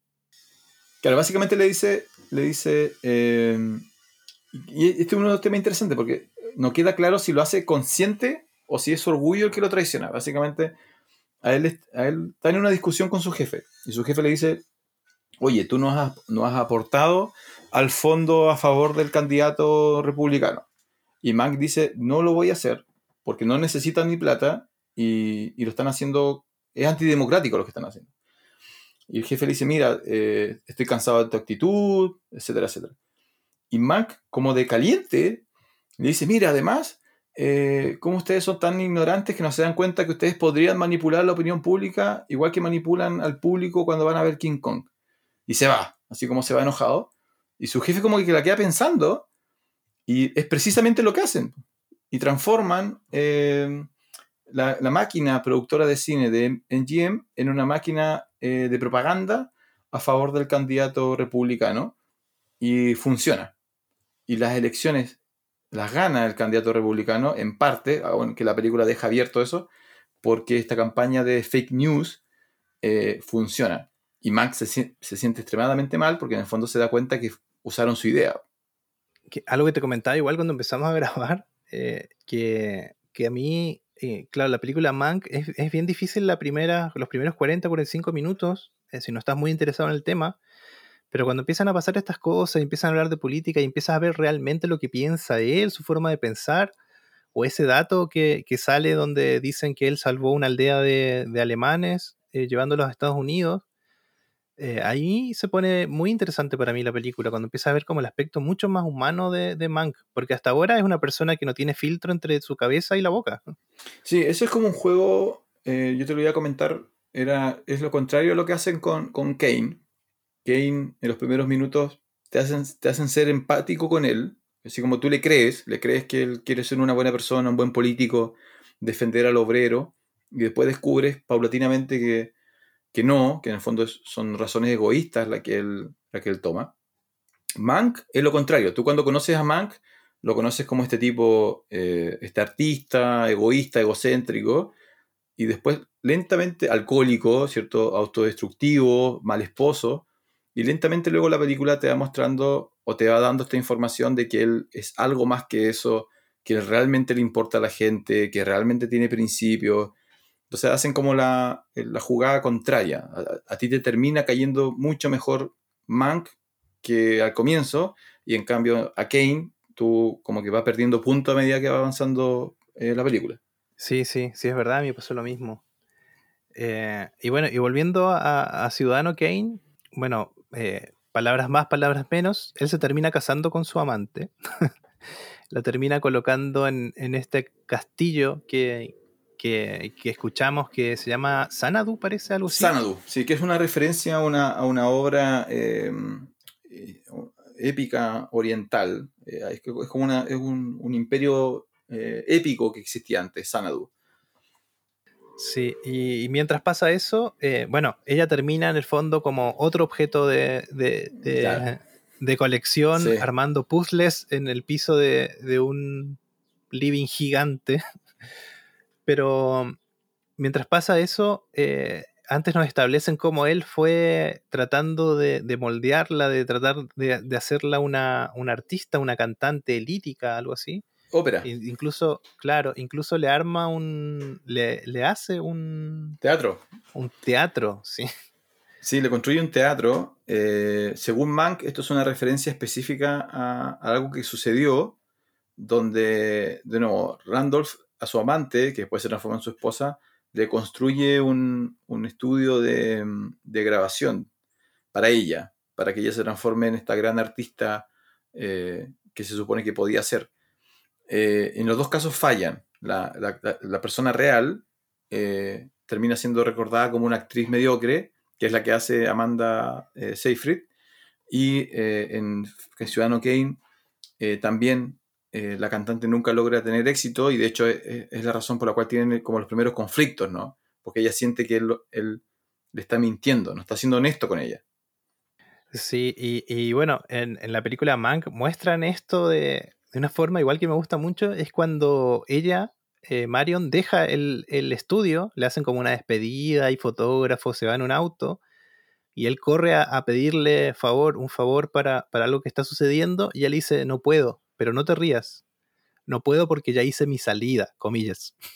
Claro, es como yo soy esta gran estrella y ya este capítulo cerró, ¿no?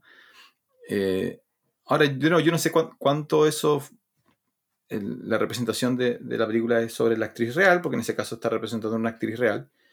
Eh, pero sí puede ser porque este, tema de, Hollywood generando esta nueva monarquía de actores es algo que sí, sí parece que, sucedió. Eh, y de nuevo demuestra la desconexión de esta clase artística eh, millonaria respecto a la vida real, ¿no? Los problemas reales no funcionan, la vida real no funciona así, no funciona con salidas dramáticas, portazos, o no son capítulos. Sí, y en la película Mank como que te deja igual eh, pistas como que él al final escribe sobre, sobre este personaje inspirado en, en, Marion. Eh, tal vez porque no le hizo este favor, ¿cierto? Parece que Mank igual tiene todos esos temas de, de, cobrar venganzas en sus guiones, parece. Eh, sí, hay, hay, hay, algo de eso. Em, también hay algo como, hay una relación media platónica ahí. Mm, sí, sí, sí. Ahora, lo, lo raro, lo que yo no sabía, era que, em, o sea, no hice el cálculo, después hice el cálculo.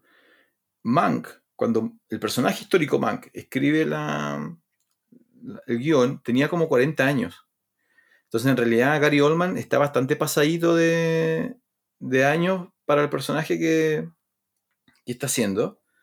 Eh, Oldman se ve como pasado a los 50, ¿no? Incluso llega como a 60. Entonces, claro, de repente hace que la relación entre, entre él y, y, Marion se vea como media rara, ¿no? Como media creepy. Y no, pues en realidad la relación real era entre un tipo más o menos sus 40 con una mujer de, de pasada sus 20, lo cual en la época de Estados Unidos no era nada raro.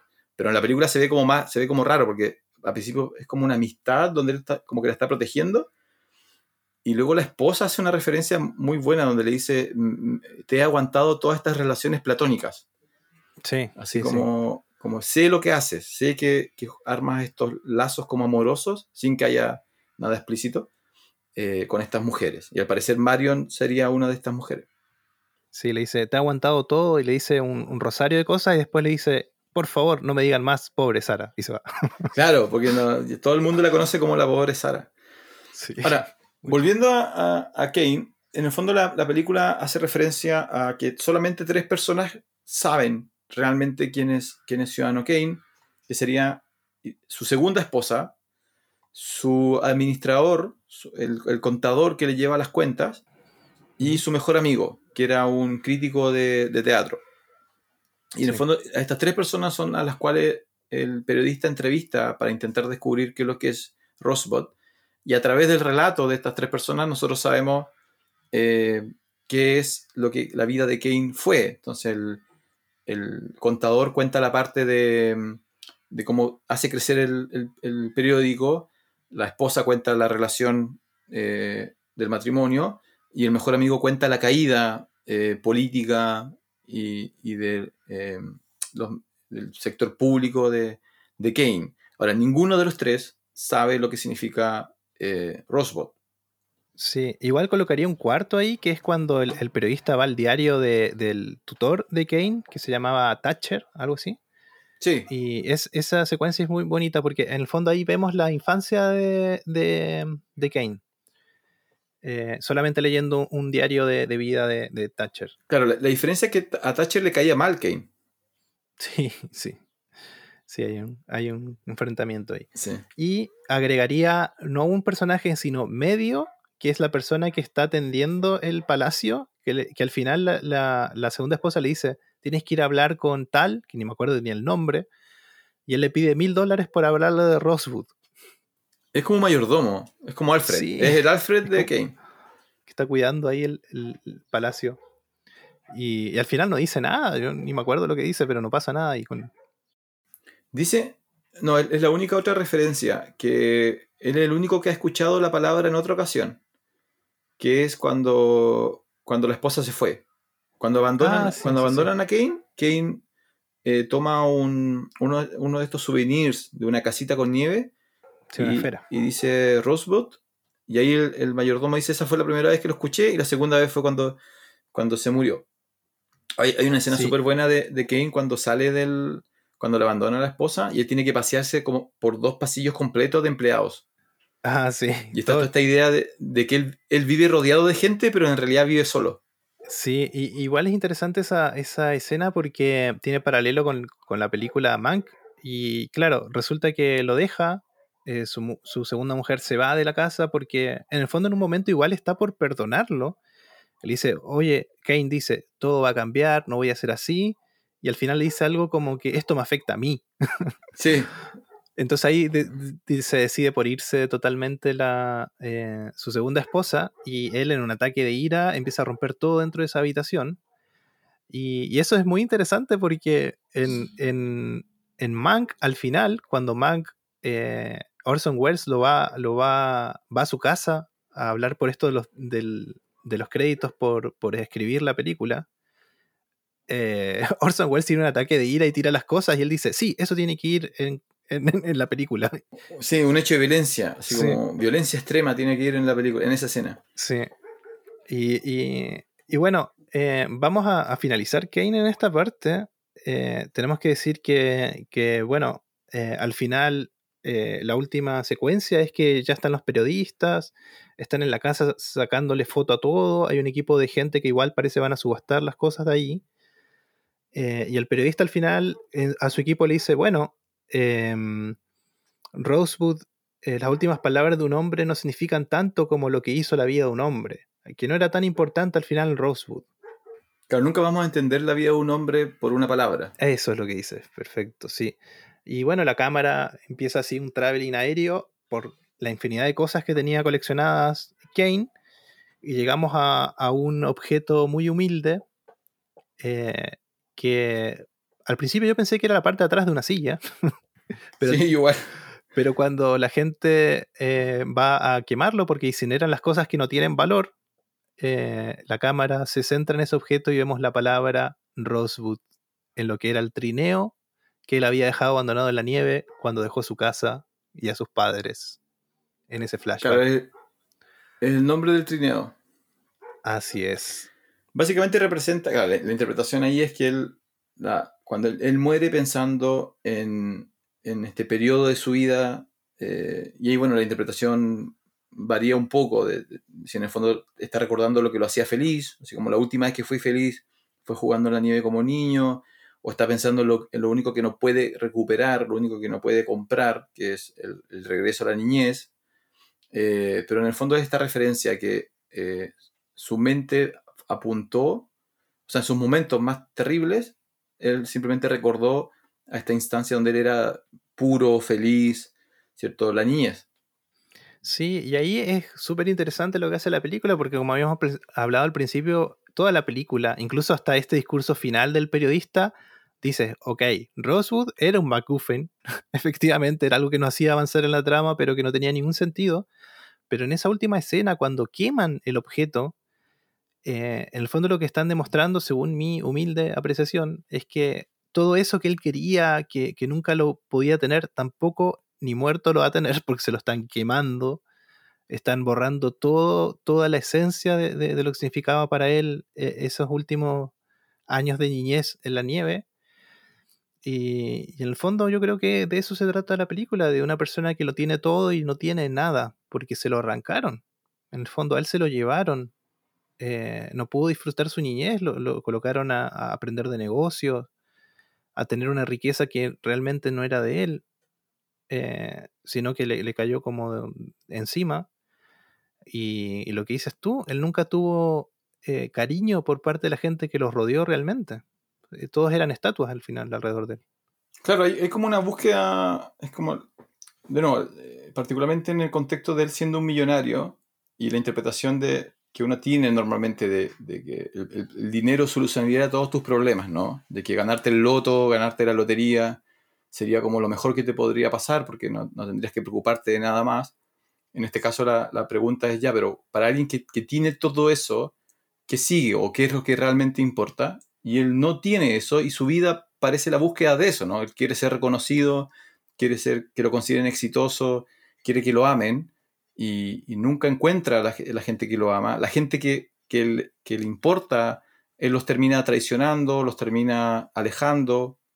Eh, por eso es tan importante como el cartel, ¿no? El cartel de eh, prohibido pasar, como, como hay un juego entre él queriendo eh, vincularse humanamente, pero él mismo destruyendo esa- esas relaciones. Eh, eh, son muchas de sus decisiones. Él no es víctima tampoco. Él Mm. no, te haces, no, no- no sientes pena por, por Orson, sino que es como, no, él, él se buscó lo que le pasó. Sí, y, y bueno, igual sobreanalizando un poco, eh, tengo que decir que yo estudié psicología un poco, dos años en, en Universidad de Plata, y ahí aprendí que somos sujetos en falta, y lo que decía mi profe era, en el fondo somos un maniquí que tiene un agujero gigante, y constantemente tenemos que estar tapando este maniquí, pero no importa lo que hagamos, ese agujero nunca se va a tapar. Y eso es lo que nos hace avanzar en la vida, en el fondo. Siempre necesitamos eh, ese otro objetivo, lo siguiente, los que nos tiene que llenar. Eh, y de eso igual habla la película. Eh, a mí me parece muy, muy interesante desde ese punto también, del punto de vista psicológico, lo que, lo que pasa en la trama. Ahora, el, el- el- la duda que a mí me, me- me- me queda es un- una vez cuando, porque en el fondo después tú lo, lo- pasamos a Mank, ¿no? La, la escena culmine de Mank es, él como que le- él está en una cena con toda esta gente millonaria. Pasó una tragedia que no vamos a entrar en detalle para que también dejemos elementos que, que sorprendan a, a la gente que vaya a ver Mank. Pero él, él simplemente termina de, de decidir que, que esto eh, que ya no puede seguir mintiendo, ya no puede seguir conviviendo con, con esta clase, y va al- a, una cena que tiene este millonario, y en el fondo le dice, mira, tengo una idea para una película. O las ideas, las ideas de ustedes son estúpidas, esta es una idea de una película, y le lanza como, como- su amenaza es una película que suena muy parecido a Ciudadano Kane, y donde el fondo, en el fondo donde comenta esto, comenta así como la película sobre un millonario que va a intentar hacer todo para ser feliz, pero nada le va a resultar. Como que le está diciendo, esa va a ser tu vida, va- vas a morir solo e infeliz, no importa eh, que hagas lo, lo que hagas. Eh, pero el tipo le retruca, le retruca con una parábola, que es la parábola del, eh, Del no mono, Sí, el monito. Pongámosle monito. del, mo- del monito que baila, donde le dice, mira, hay una parábola de- del monito que baila, donde el monito que baila para el organillero cree que eres el protagonista de la historia. Eh, cree que el organillero vive para el mono y que si el mono dejara de bailar, el organillero moriría de hambre. Eh, pero no es así, en el fondo. En el fondo está diciendo, no, el mono es un mono y el importante es el organillero. Y en el fondo el mensaje ahí es que le están diciendo a Mank, eh, tú eres un mono Mm. y tú no eres el importante, el importante soy, soy yo El que tiene la cadena. el que tiene, la- el que tiene la cadena. Y ahí hay un juego que, que- que Fincher deja abierto, como que no... La película termina y Mac no es como el gran triunfador tampoco. No. Igual interesante que, que él, mientras hace todo ese discurso eh, en, en la cena, la gente se va parando y solamente queda Luis de MGM y queda Hearst en la mesa. Eh, bueno, aquí pa- pasa que él deja el regalito en, en el piso también. Sí. Mank. Y, y en un momento le dice Luis, le dice, eh, me parece, no sé, in- insolente lo que estás diciendo. ¿Sabes quién paga la mitad de tu sueldo?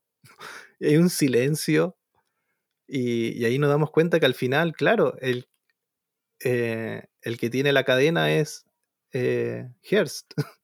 Claro, el que tiene la... que- O sea, y Mac no lo sabía. sí. Pero de nuevo es súper... Y esto lo hace dos veces, lo hace, no, no dos veces, porque con, con Orson Welles eh, en la película resuelve el tema, pero, pero en la vida real quedó como abierto. Fincher hace eso mucho en las películas, deja, deja muchos elementos abiertos como a interpretación de, de quién es el que realmente gana, quién es realmente el villano, qué es lo que realmente está pasando, y aquí lo vuelve a hacer, ¿no? Vu- Vuelve a dejar esta idea de, bueno, a nosotros nos cae bien Mank, y es el personaje carismático, pero igual el millonario suelta sus verdades. Y igual son como verdades eh, incómodas. Y algo que no mencionamos es el tema, eh, que ya para ir cerrando, Mank también, eh, que la, la película se trata, claro, de qué pasó con Mank, con armar el guion, pero también se trata de los créditos por ser guionista de la película, y por eso Orson Welles eh, está tan enojado cuando se va de, la casa de, o del lugar donde estaba eh, Mank. Porque él había hecho un trato, como tenía este, este tema de, de, de deber mucho dinero de apuestas, y, y parece que MGM igual lo estaba financiando en pagar sus apuestas que no, no había cancelado. Él, él pacta con una productora ceder los créditos de la película. Pero al final, en los últimos minutos de la película, él llama a, a, a Wells para decirle, yo quiero los créditos de esta película porque es la mejor película que he escrito. Claro, como que. Y, por eso el tema del. eh, de- del significado de, de- la, de la vida, de tu trabajo, como que agarra valor, porque en el fondo él al comienzo cree que está haciendo algo que ya ha hecho varias veces, así como, bueno, un, un guion de una película. Y en un momento, varias personas le van diciendo, es una gran obra, es una gran obra, es una gran obra. Su hermano específicamente le dice, esto es lo mejor que has hecho. Durante la película recordamos todo lo que él ha tenido que sufrir para obtener las experiencias que le permiten escribir este guion. Entonces, en el fondo es como, no, como que él no quiere negar eh, esta cosa que es potencialmente lo más importante que él ha hecho. Sí, y la película me gusta cómo va cerrando porque al final empiezan a llegar muchas personas a verlo a él porque se enteraron de qué se trata el guion. y, le- y incluso aparece la, la actriz, Marion le dice, por favor, como último favor, no lo hagas. le dice. Claro, pero no por mí, le dice, no lo hagas Sí. por, por, por mi esposo, porque al parecer su esposo estaba sufriendo. Entonces, en- y en el fondo todos le están diciendo te vas a meter en problemas, ¿no? Así como si, si haces esta película, esto va a terminar mal para ti. Y, pero Mank insiste, insiste, insiste. Hay un paralelo ahí con, con la escena de, de las mujeres, la primera esposa, la segunda esposa y el otro político en, en la película de Ciudadano Kane, ¿no? Claro, sí, por supuesto. Ahora, el, el- es como esta amenaza, ¿no? Eh, ahora, él eh, al final llega a un acuerdo con, con Wells, que la película no lo, no lo explica bien.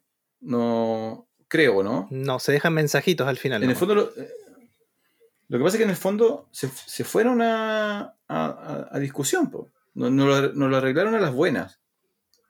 En el fondo fueron a la, a la guild de, de escritores y se decide darle como la, el- la coautoría. Entonces, oficialmente el, el guion de Ciudadano Kane está escrito por Mank y está escrito por Orson Welles. Eh, y lo que la película te muestra es que luego ellos ganan, precisamente justo el único Oscar que ganan es el Oscar de Mm. guion original. Y eso significa que eh, tienen que ir a recibirlo y hay entrevistas y todo. Y los dos tipos como que se tiran palos, usan sus minutos de fama eh, por haber ganado el Oscar para eh, darse como un, un golpecito entre ellos, ¿no? Y nunca vuelven a Sí. trabajar juntos. Nota al pie, Orson Welles después tiene que irse de Estados Unidos porque lo acusan de comunista. Eh, claro, no, sí, sí, sí. Hay, hay, bueno, y tú lo escuchas y entiendes también, entiendes también eh, por qué. Eh, después él, entra en- sobre la vida de, de Wells, él entra en buena- buenas condiciones con el, con el gobierno estadounidense por, por que hizo un, hay un periodo de propaganda donde él firma varias películas a favor de, Estados Unidos y de los aliados, más que Estados Unidos, de los aliados, para, para la Segunda Guerra. Y por eso yo, yo nunca entendía. Ahora, después de ver Mank, eh, lo que entendí muy bien es este, esta discusión por este empresario de la vida real que, que fue súper importante y que fue uno de los que intentó boicotear a la película. Y por eso después se entiende que, que hay muchas salas de cine donde Ciudadano Kane no fue mostrado en la década de los 40. Sí, sí, el poder de la prensa de, de Hearst. Porque nadie quería estar en mala con, con Hearst. Eh, y por eso cada vez que le preguntan a Orson Welles si, si su personaje, porque además eh, lo chistoso para Welles es que a él le toca ser el protagonista, entonces en el fondo eh, le preguntan, oye, el personaje que tú estás haciendo, ¿está basado en Wells? Y él dice, no, no, no, no, no. Pero cuando miras Mank, en, claramente hay un, un 60-70% que, que es la vida de, Sí, de Randolph. así es. Eh, bueno, yo creo que la vamos a dejar hasta aquí, Mank, también. Eh, no, hay cosas que no, no, no hablamos porque queremos darle la oportunidad igual a, a la gente de que vaya a ver la película eh, con todo, todo, todo este desarrollo que hicimos hoy de Kane y de, de algunas algún contexto también de, sobre las personas que fueron importantes para, para estas dos películas. Sí, algo que, que quizás tú puedas explicar más, lo mencionaste, pero ya se me olvidó el término. Eh, otra de las, de las, cosas que yo no sabía, de las cosas técnicas que hizo Ciudadano Kane, es eh, cuando hacen este juego donde la, la, cámara se aleja, se aleja, se aleja, y como que va traspasando paredes, ventanas. No sé cómo, cómo sí, se llama en esa... el fondo es... Eh, ay, ¿cómo se llama? Se llaman planos secuencias. Que, que sin cortar la cámara eh, te muestran un movimiento que cuenta algo en sí mismo. Lo usa mucho Tarantino también. Pero al, al parecer, esta, una de las características de esta película es el, mucho uso de eso, en el sentido de que pensaban que técnicamente no era tan fácil hacerlo, no era incluso posible hacerlo. Y no, pues, Ciudadano Kane se mete esto al bolsillo y, y, está lleno de escenas que cinco años atrás o diez años atrás habrían sido pensados que, que son imposibles sí. de. Las, que, de las que podemos mencionar son, por ejemplo, la que a, abre la secuencia donde va a hablar la segunda, cuando el periodista va a ver a la segunda esposa de Kane. Eh, la cámara sale, entra desde afuera, pasa por encima de un letrero y se mete por un tragaluz. Eso es como un, un, plano bien bonito. Y otro bonito que me acuerdo es cuando están en el teatro, cuando la, la segunda esposa de Kane está haciendo su obra y la gente, la verdad, que ni la aplaude. Y hay una escena donde la, la, cámara hace un traveling vertical hacia arriba y vemos unos tramoyas que se tapan la nariz. Sí, dura, o sea, el chiste es que dura sí. varios segundos. Entonces la cámara viaja de una manera que eh, teóricamente es imposible. Eh, pero igual lo logra, desde la actriz principal que está abajo cantando hasta unos tramoyas que se supone que no se podrían estar 20, 30, 50 metros arriba en el techo y lo hace de un solo sí. movimiento. Entonces yo estuve buscando y claro, el, el cinematógrafo, el encargado de, de, la cámara fue un tipo llamado Greg Toland. Sí. Y, y, la razón por la cual llegué a él es porque en una entrevista a, a, a Wells, eh, Wells lo que explica es que él y después vi una entrevista de Tolan. Wells no tenía idea de cómo funcionaba la cinematografía. Entonces, él simplemente buscó referencia, le dijeron que el mejor era Toland. Toland aceptó porque sabía que Wells no tenía experiencia. Entonces, Toland dijo, esta es mi oportunidad para hacer cosas que yo quiera, así como para, para testear, para probar. Y, lo, y la forma era súper simple. Wells al principio intentó hacer esto como si fuera una obra de teatro, y en el teatro el director está metido en todas las cosas. Y después aprendió que no, porque en el cine es distinto. Y lo único que hacía Wells le decía a Toland, oye, eh, así es como yo me imagino la, escena. Y Toland le decía, perfecto. Y Toland encontraba la forma eh, para hacerlo. Entonces, a través de Ciudadano Kane, eh, se testearon, se probaron eh, técnicas que nuevas o que eran básicamente desconocidas. Y por eso está también tan importante, ¿no? El otro detalle, yo no sabía que para filmar eh, a los actores desde abajo, eh, Toland hizo sí. hoyos en el piso. Y él estaba como literalmente debajo del piso filmando. Y esto generaba como, como estas figuras titánicas de los actores. Entonces, todas esas cosas nuevas, que además tenían que ser hechas como físicamente, eh, se vieron en Ciudadano Kane y no se habían visto en. Sí, en eso películas. igual, eh, algo que mencionamos al principio, que, que la, la, película se mantiene súper bien en la forma de hablar, los textos que usa, pero también, claro, el lenguaje cinematográfico en cómo usa los planos, los tiros de cámara, y la verdad que no, no, tú ves esa película hoy y, es como si fuese de hoy también. De hecho, yo la veo muy superior a Mank en fotografía. Sí, me llamó la atención porque unos reviews de Mank la, felicitaban por eso, pero uno que vio la película, las dos películas muy seguidas, eh, a mí no me, no me pareció tan, tan sorprendente, tan novedosa, pero también me permitió entender qué, era lo, qué es lo importante de, de, Ciudadano Kane. Eh, así que ahora, ahora entiendo mucho mejor eh, y espero que de alguna manera la gente que nos está escuchando también se motive a ver Ciudadano Kane y, comprender por qué una película de 1941 sigue siendo referencia eh, a medida que nos vamos acercando a casi 100 años desde, desde que salió.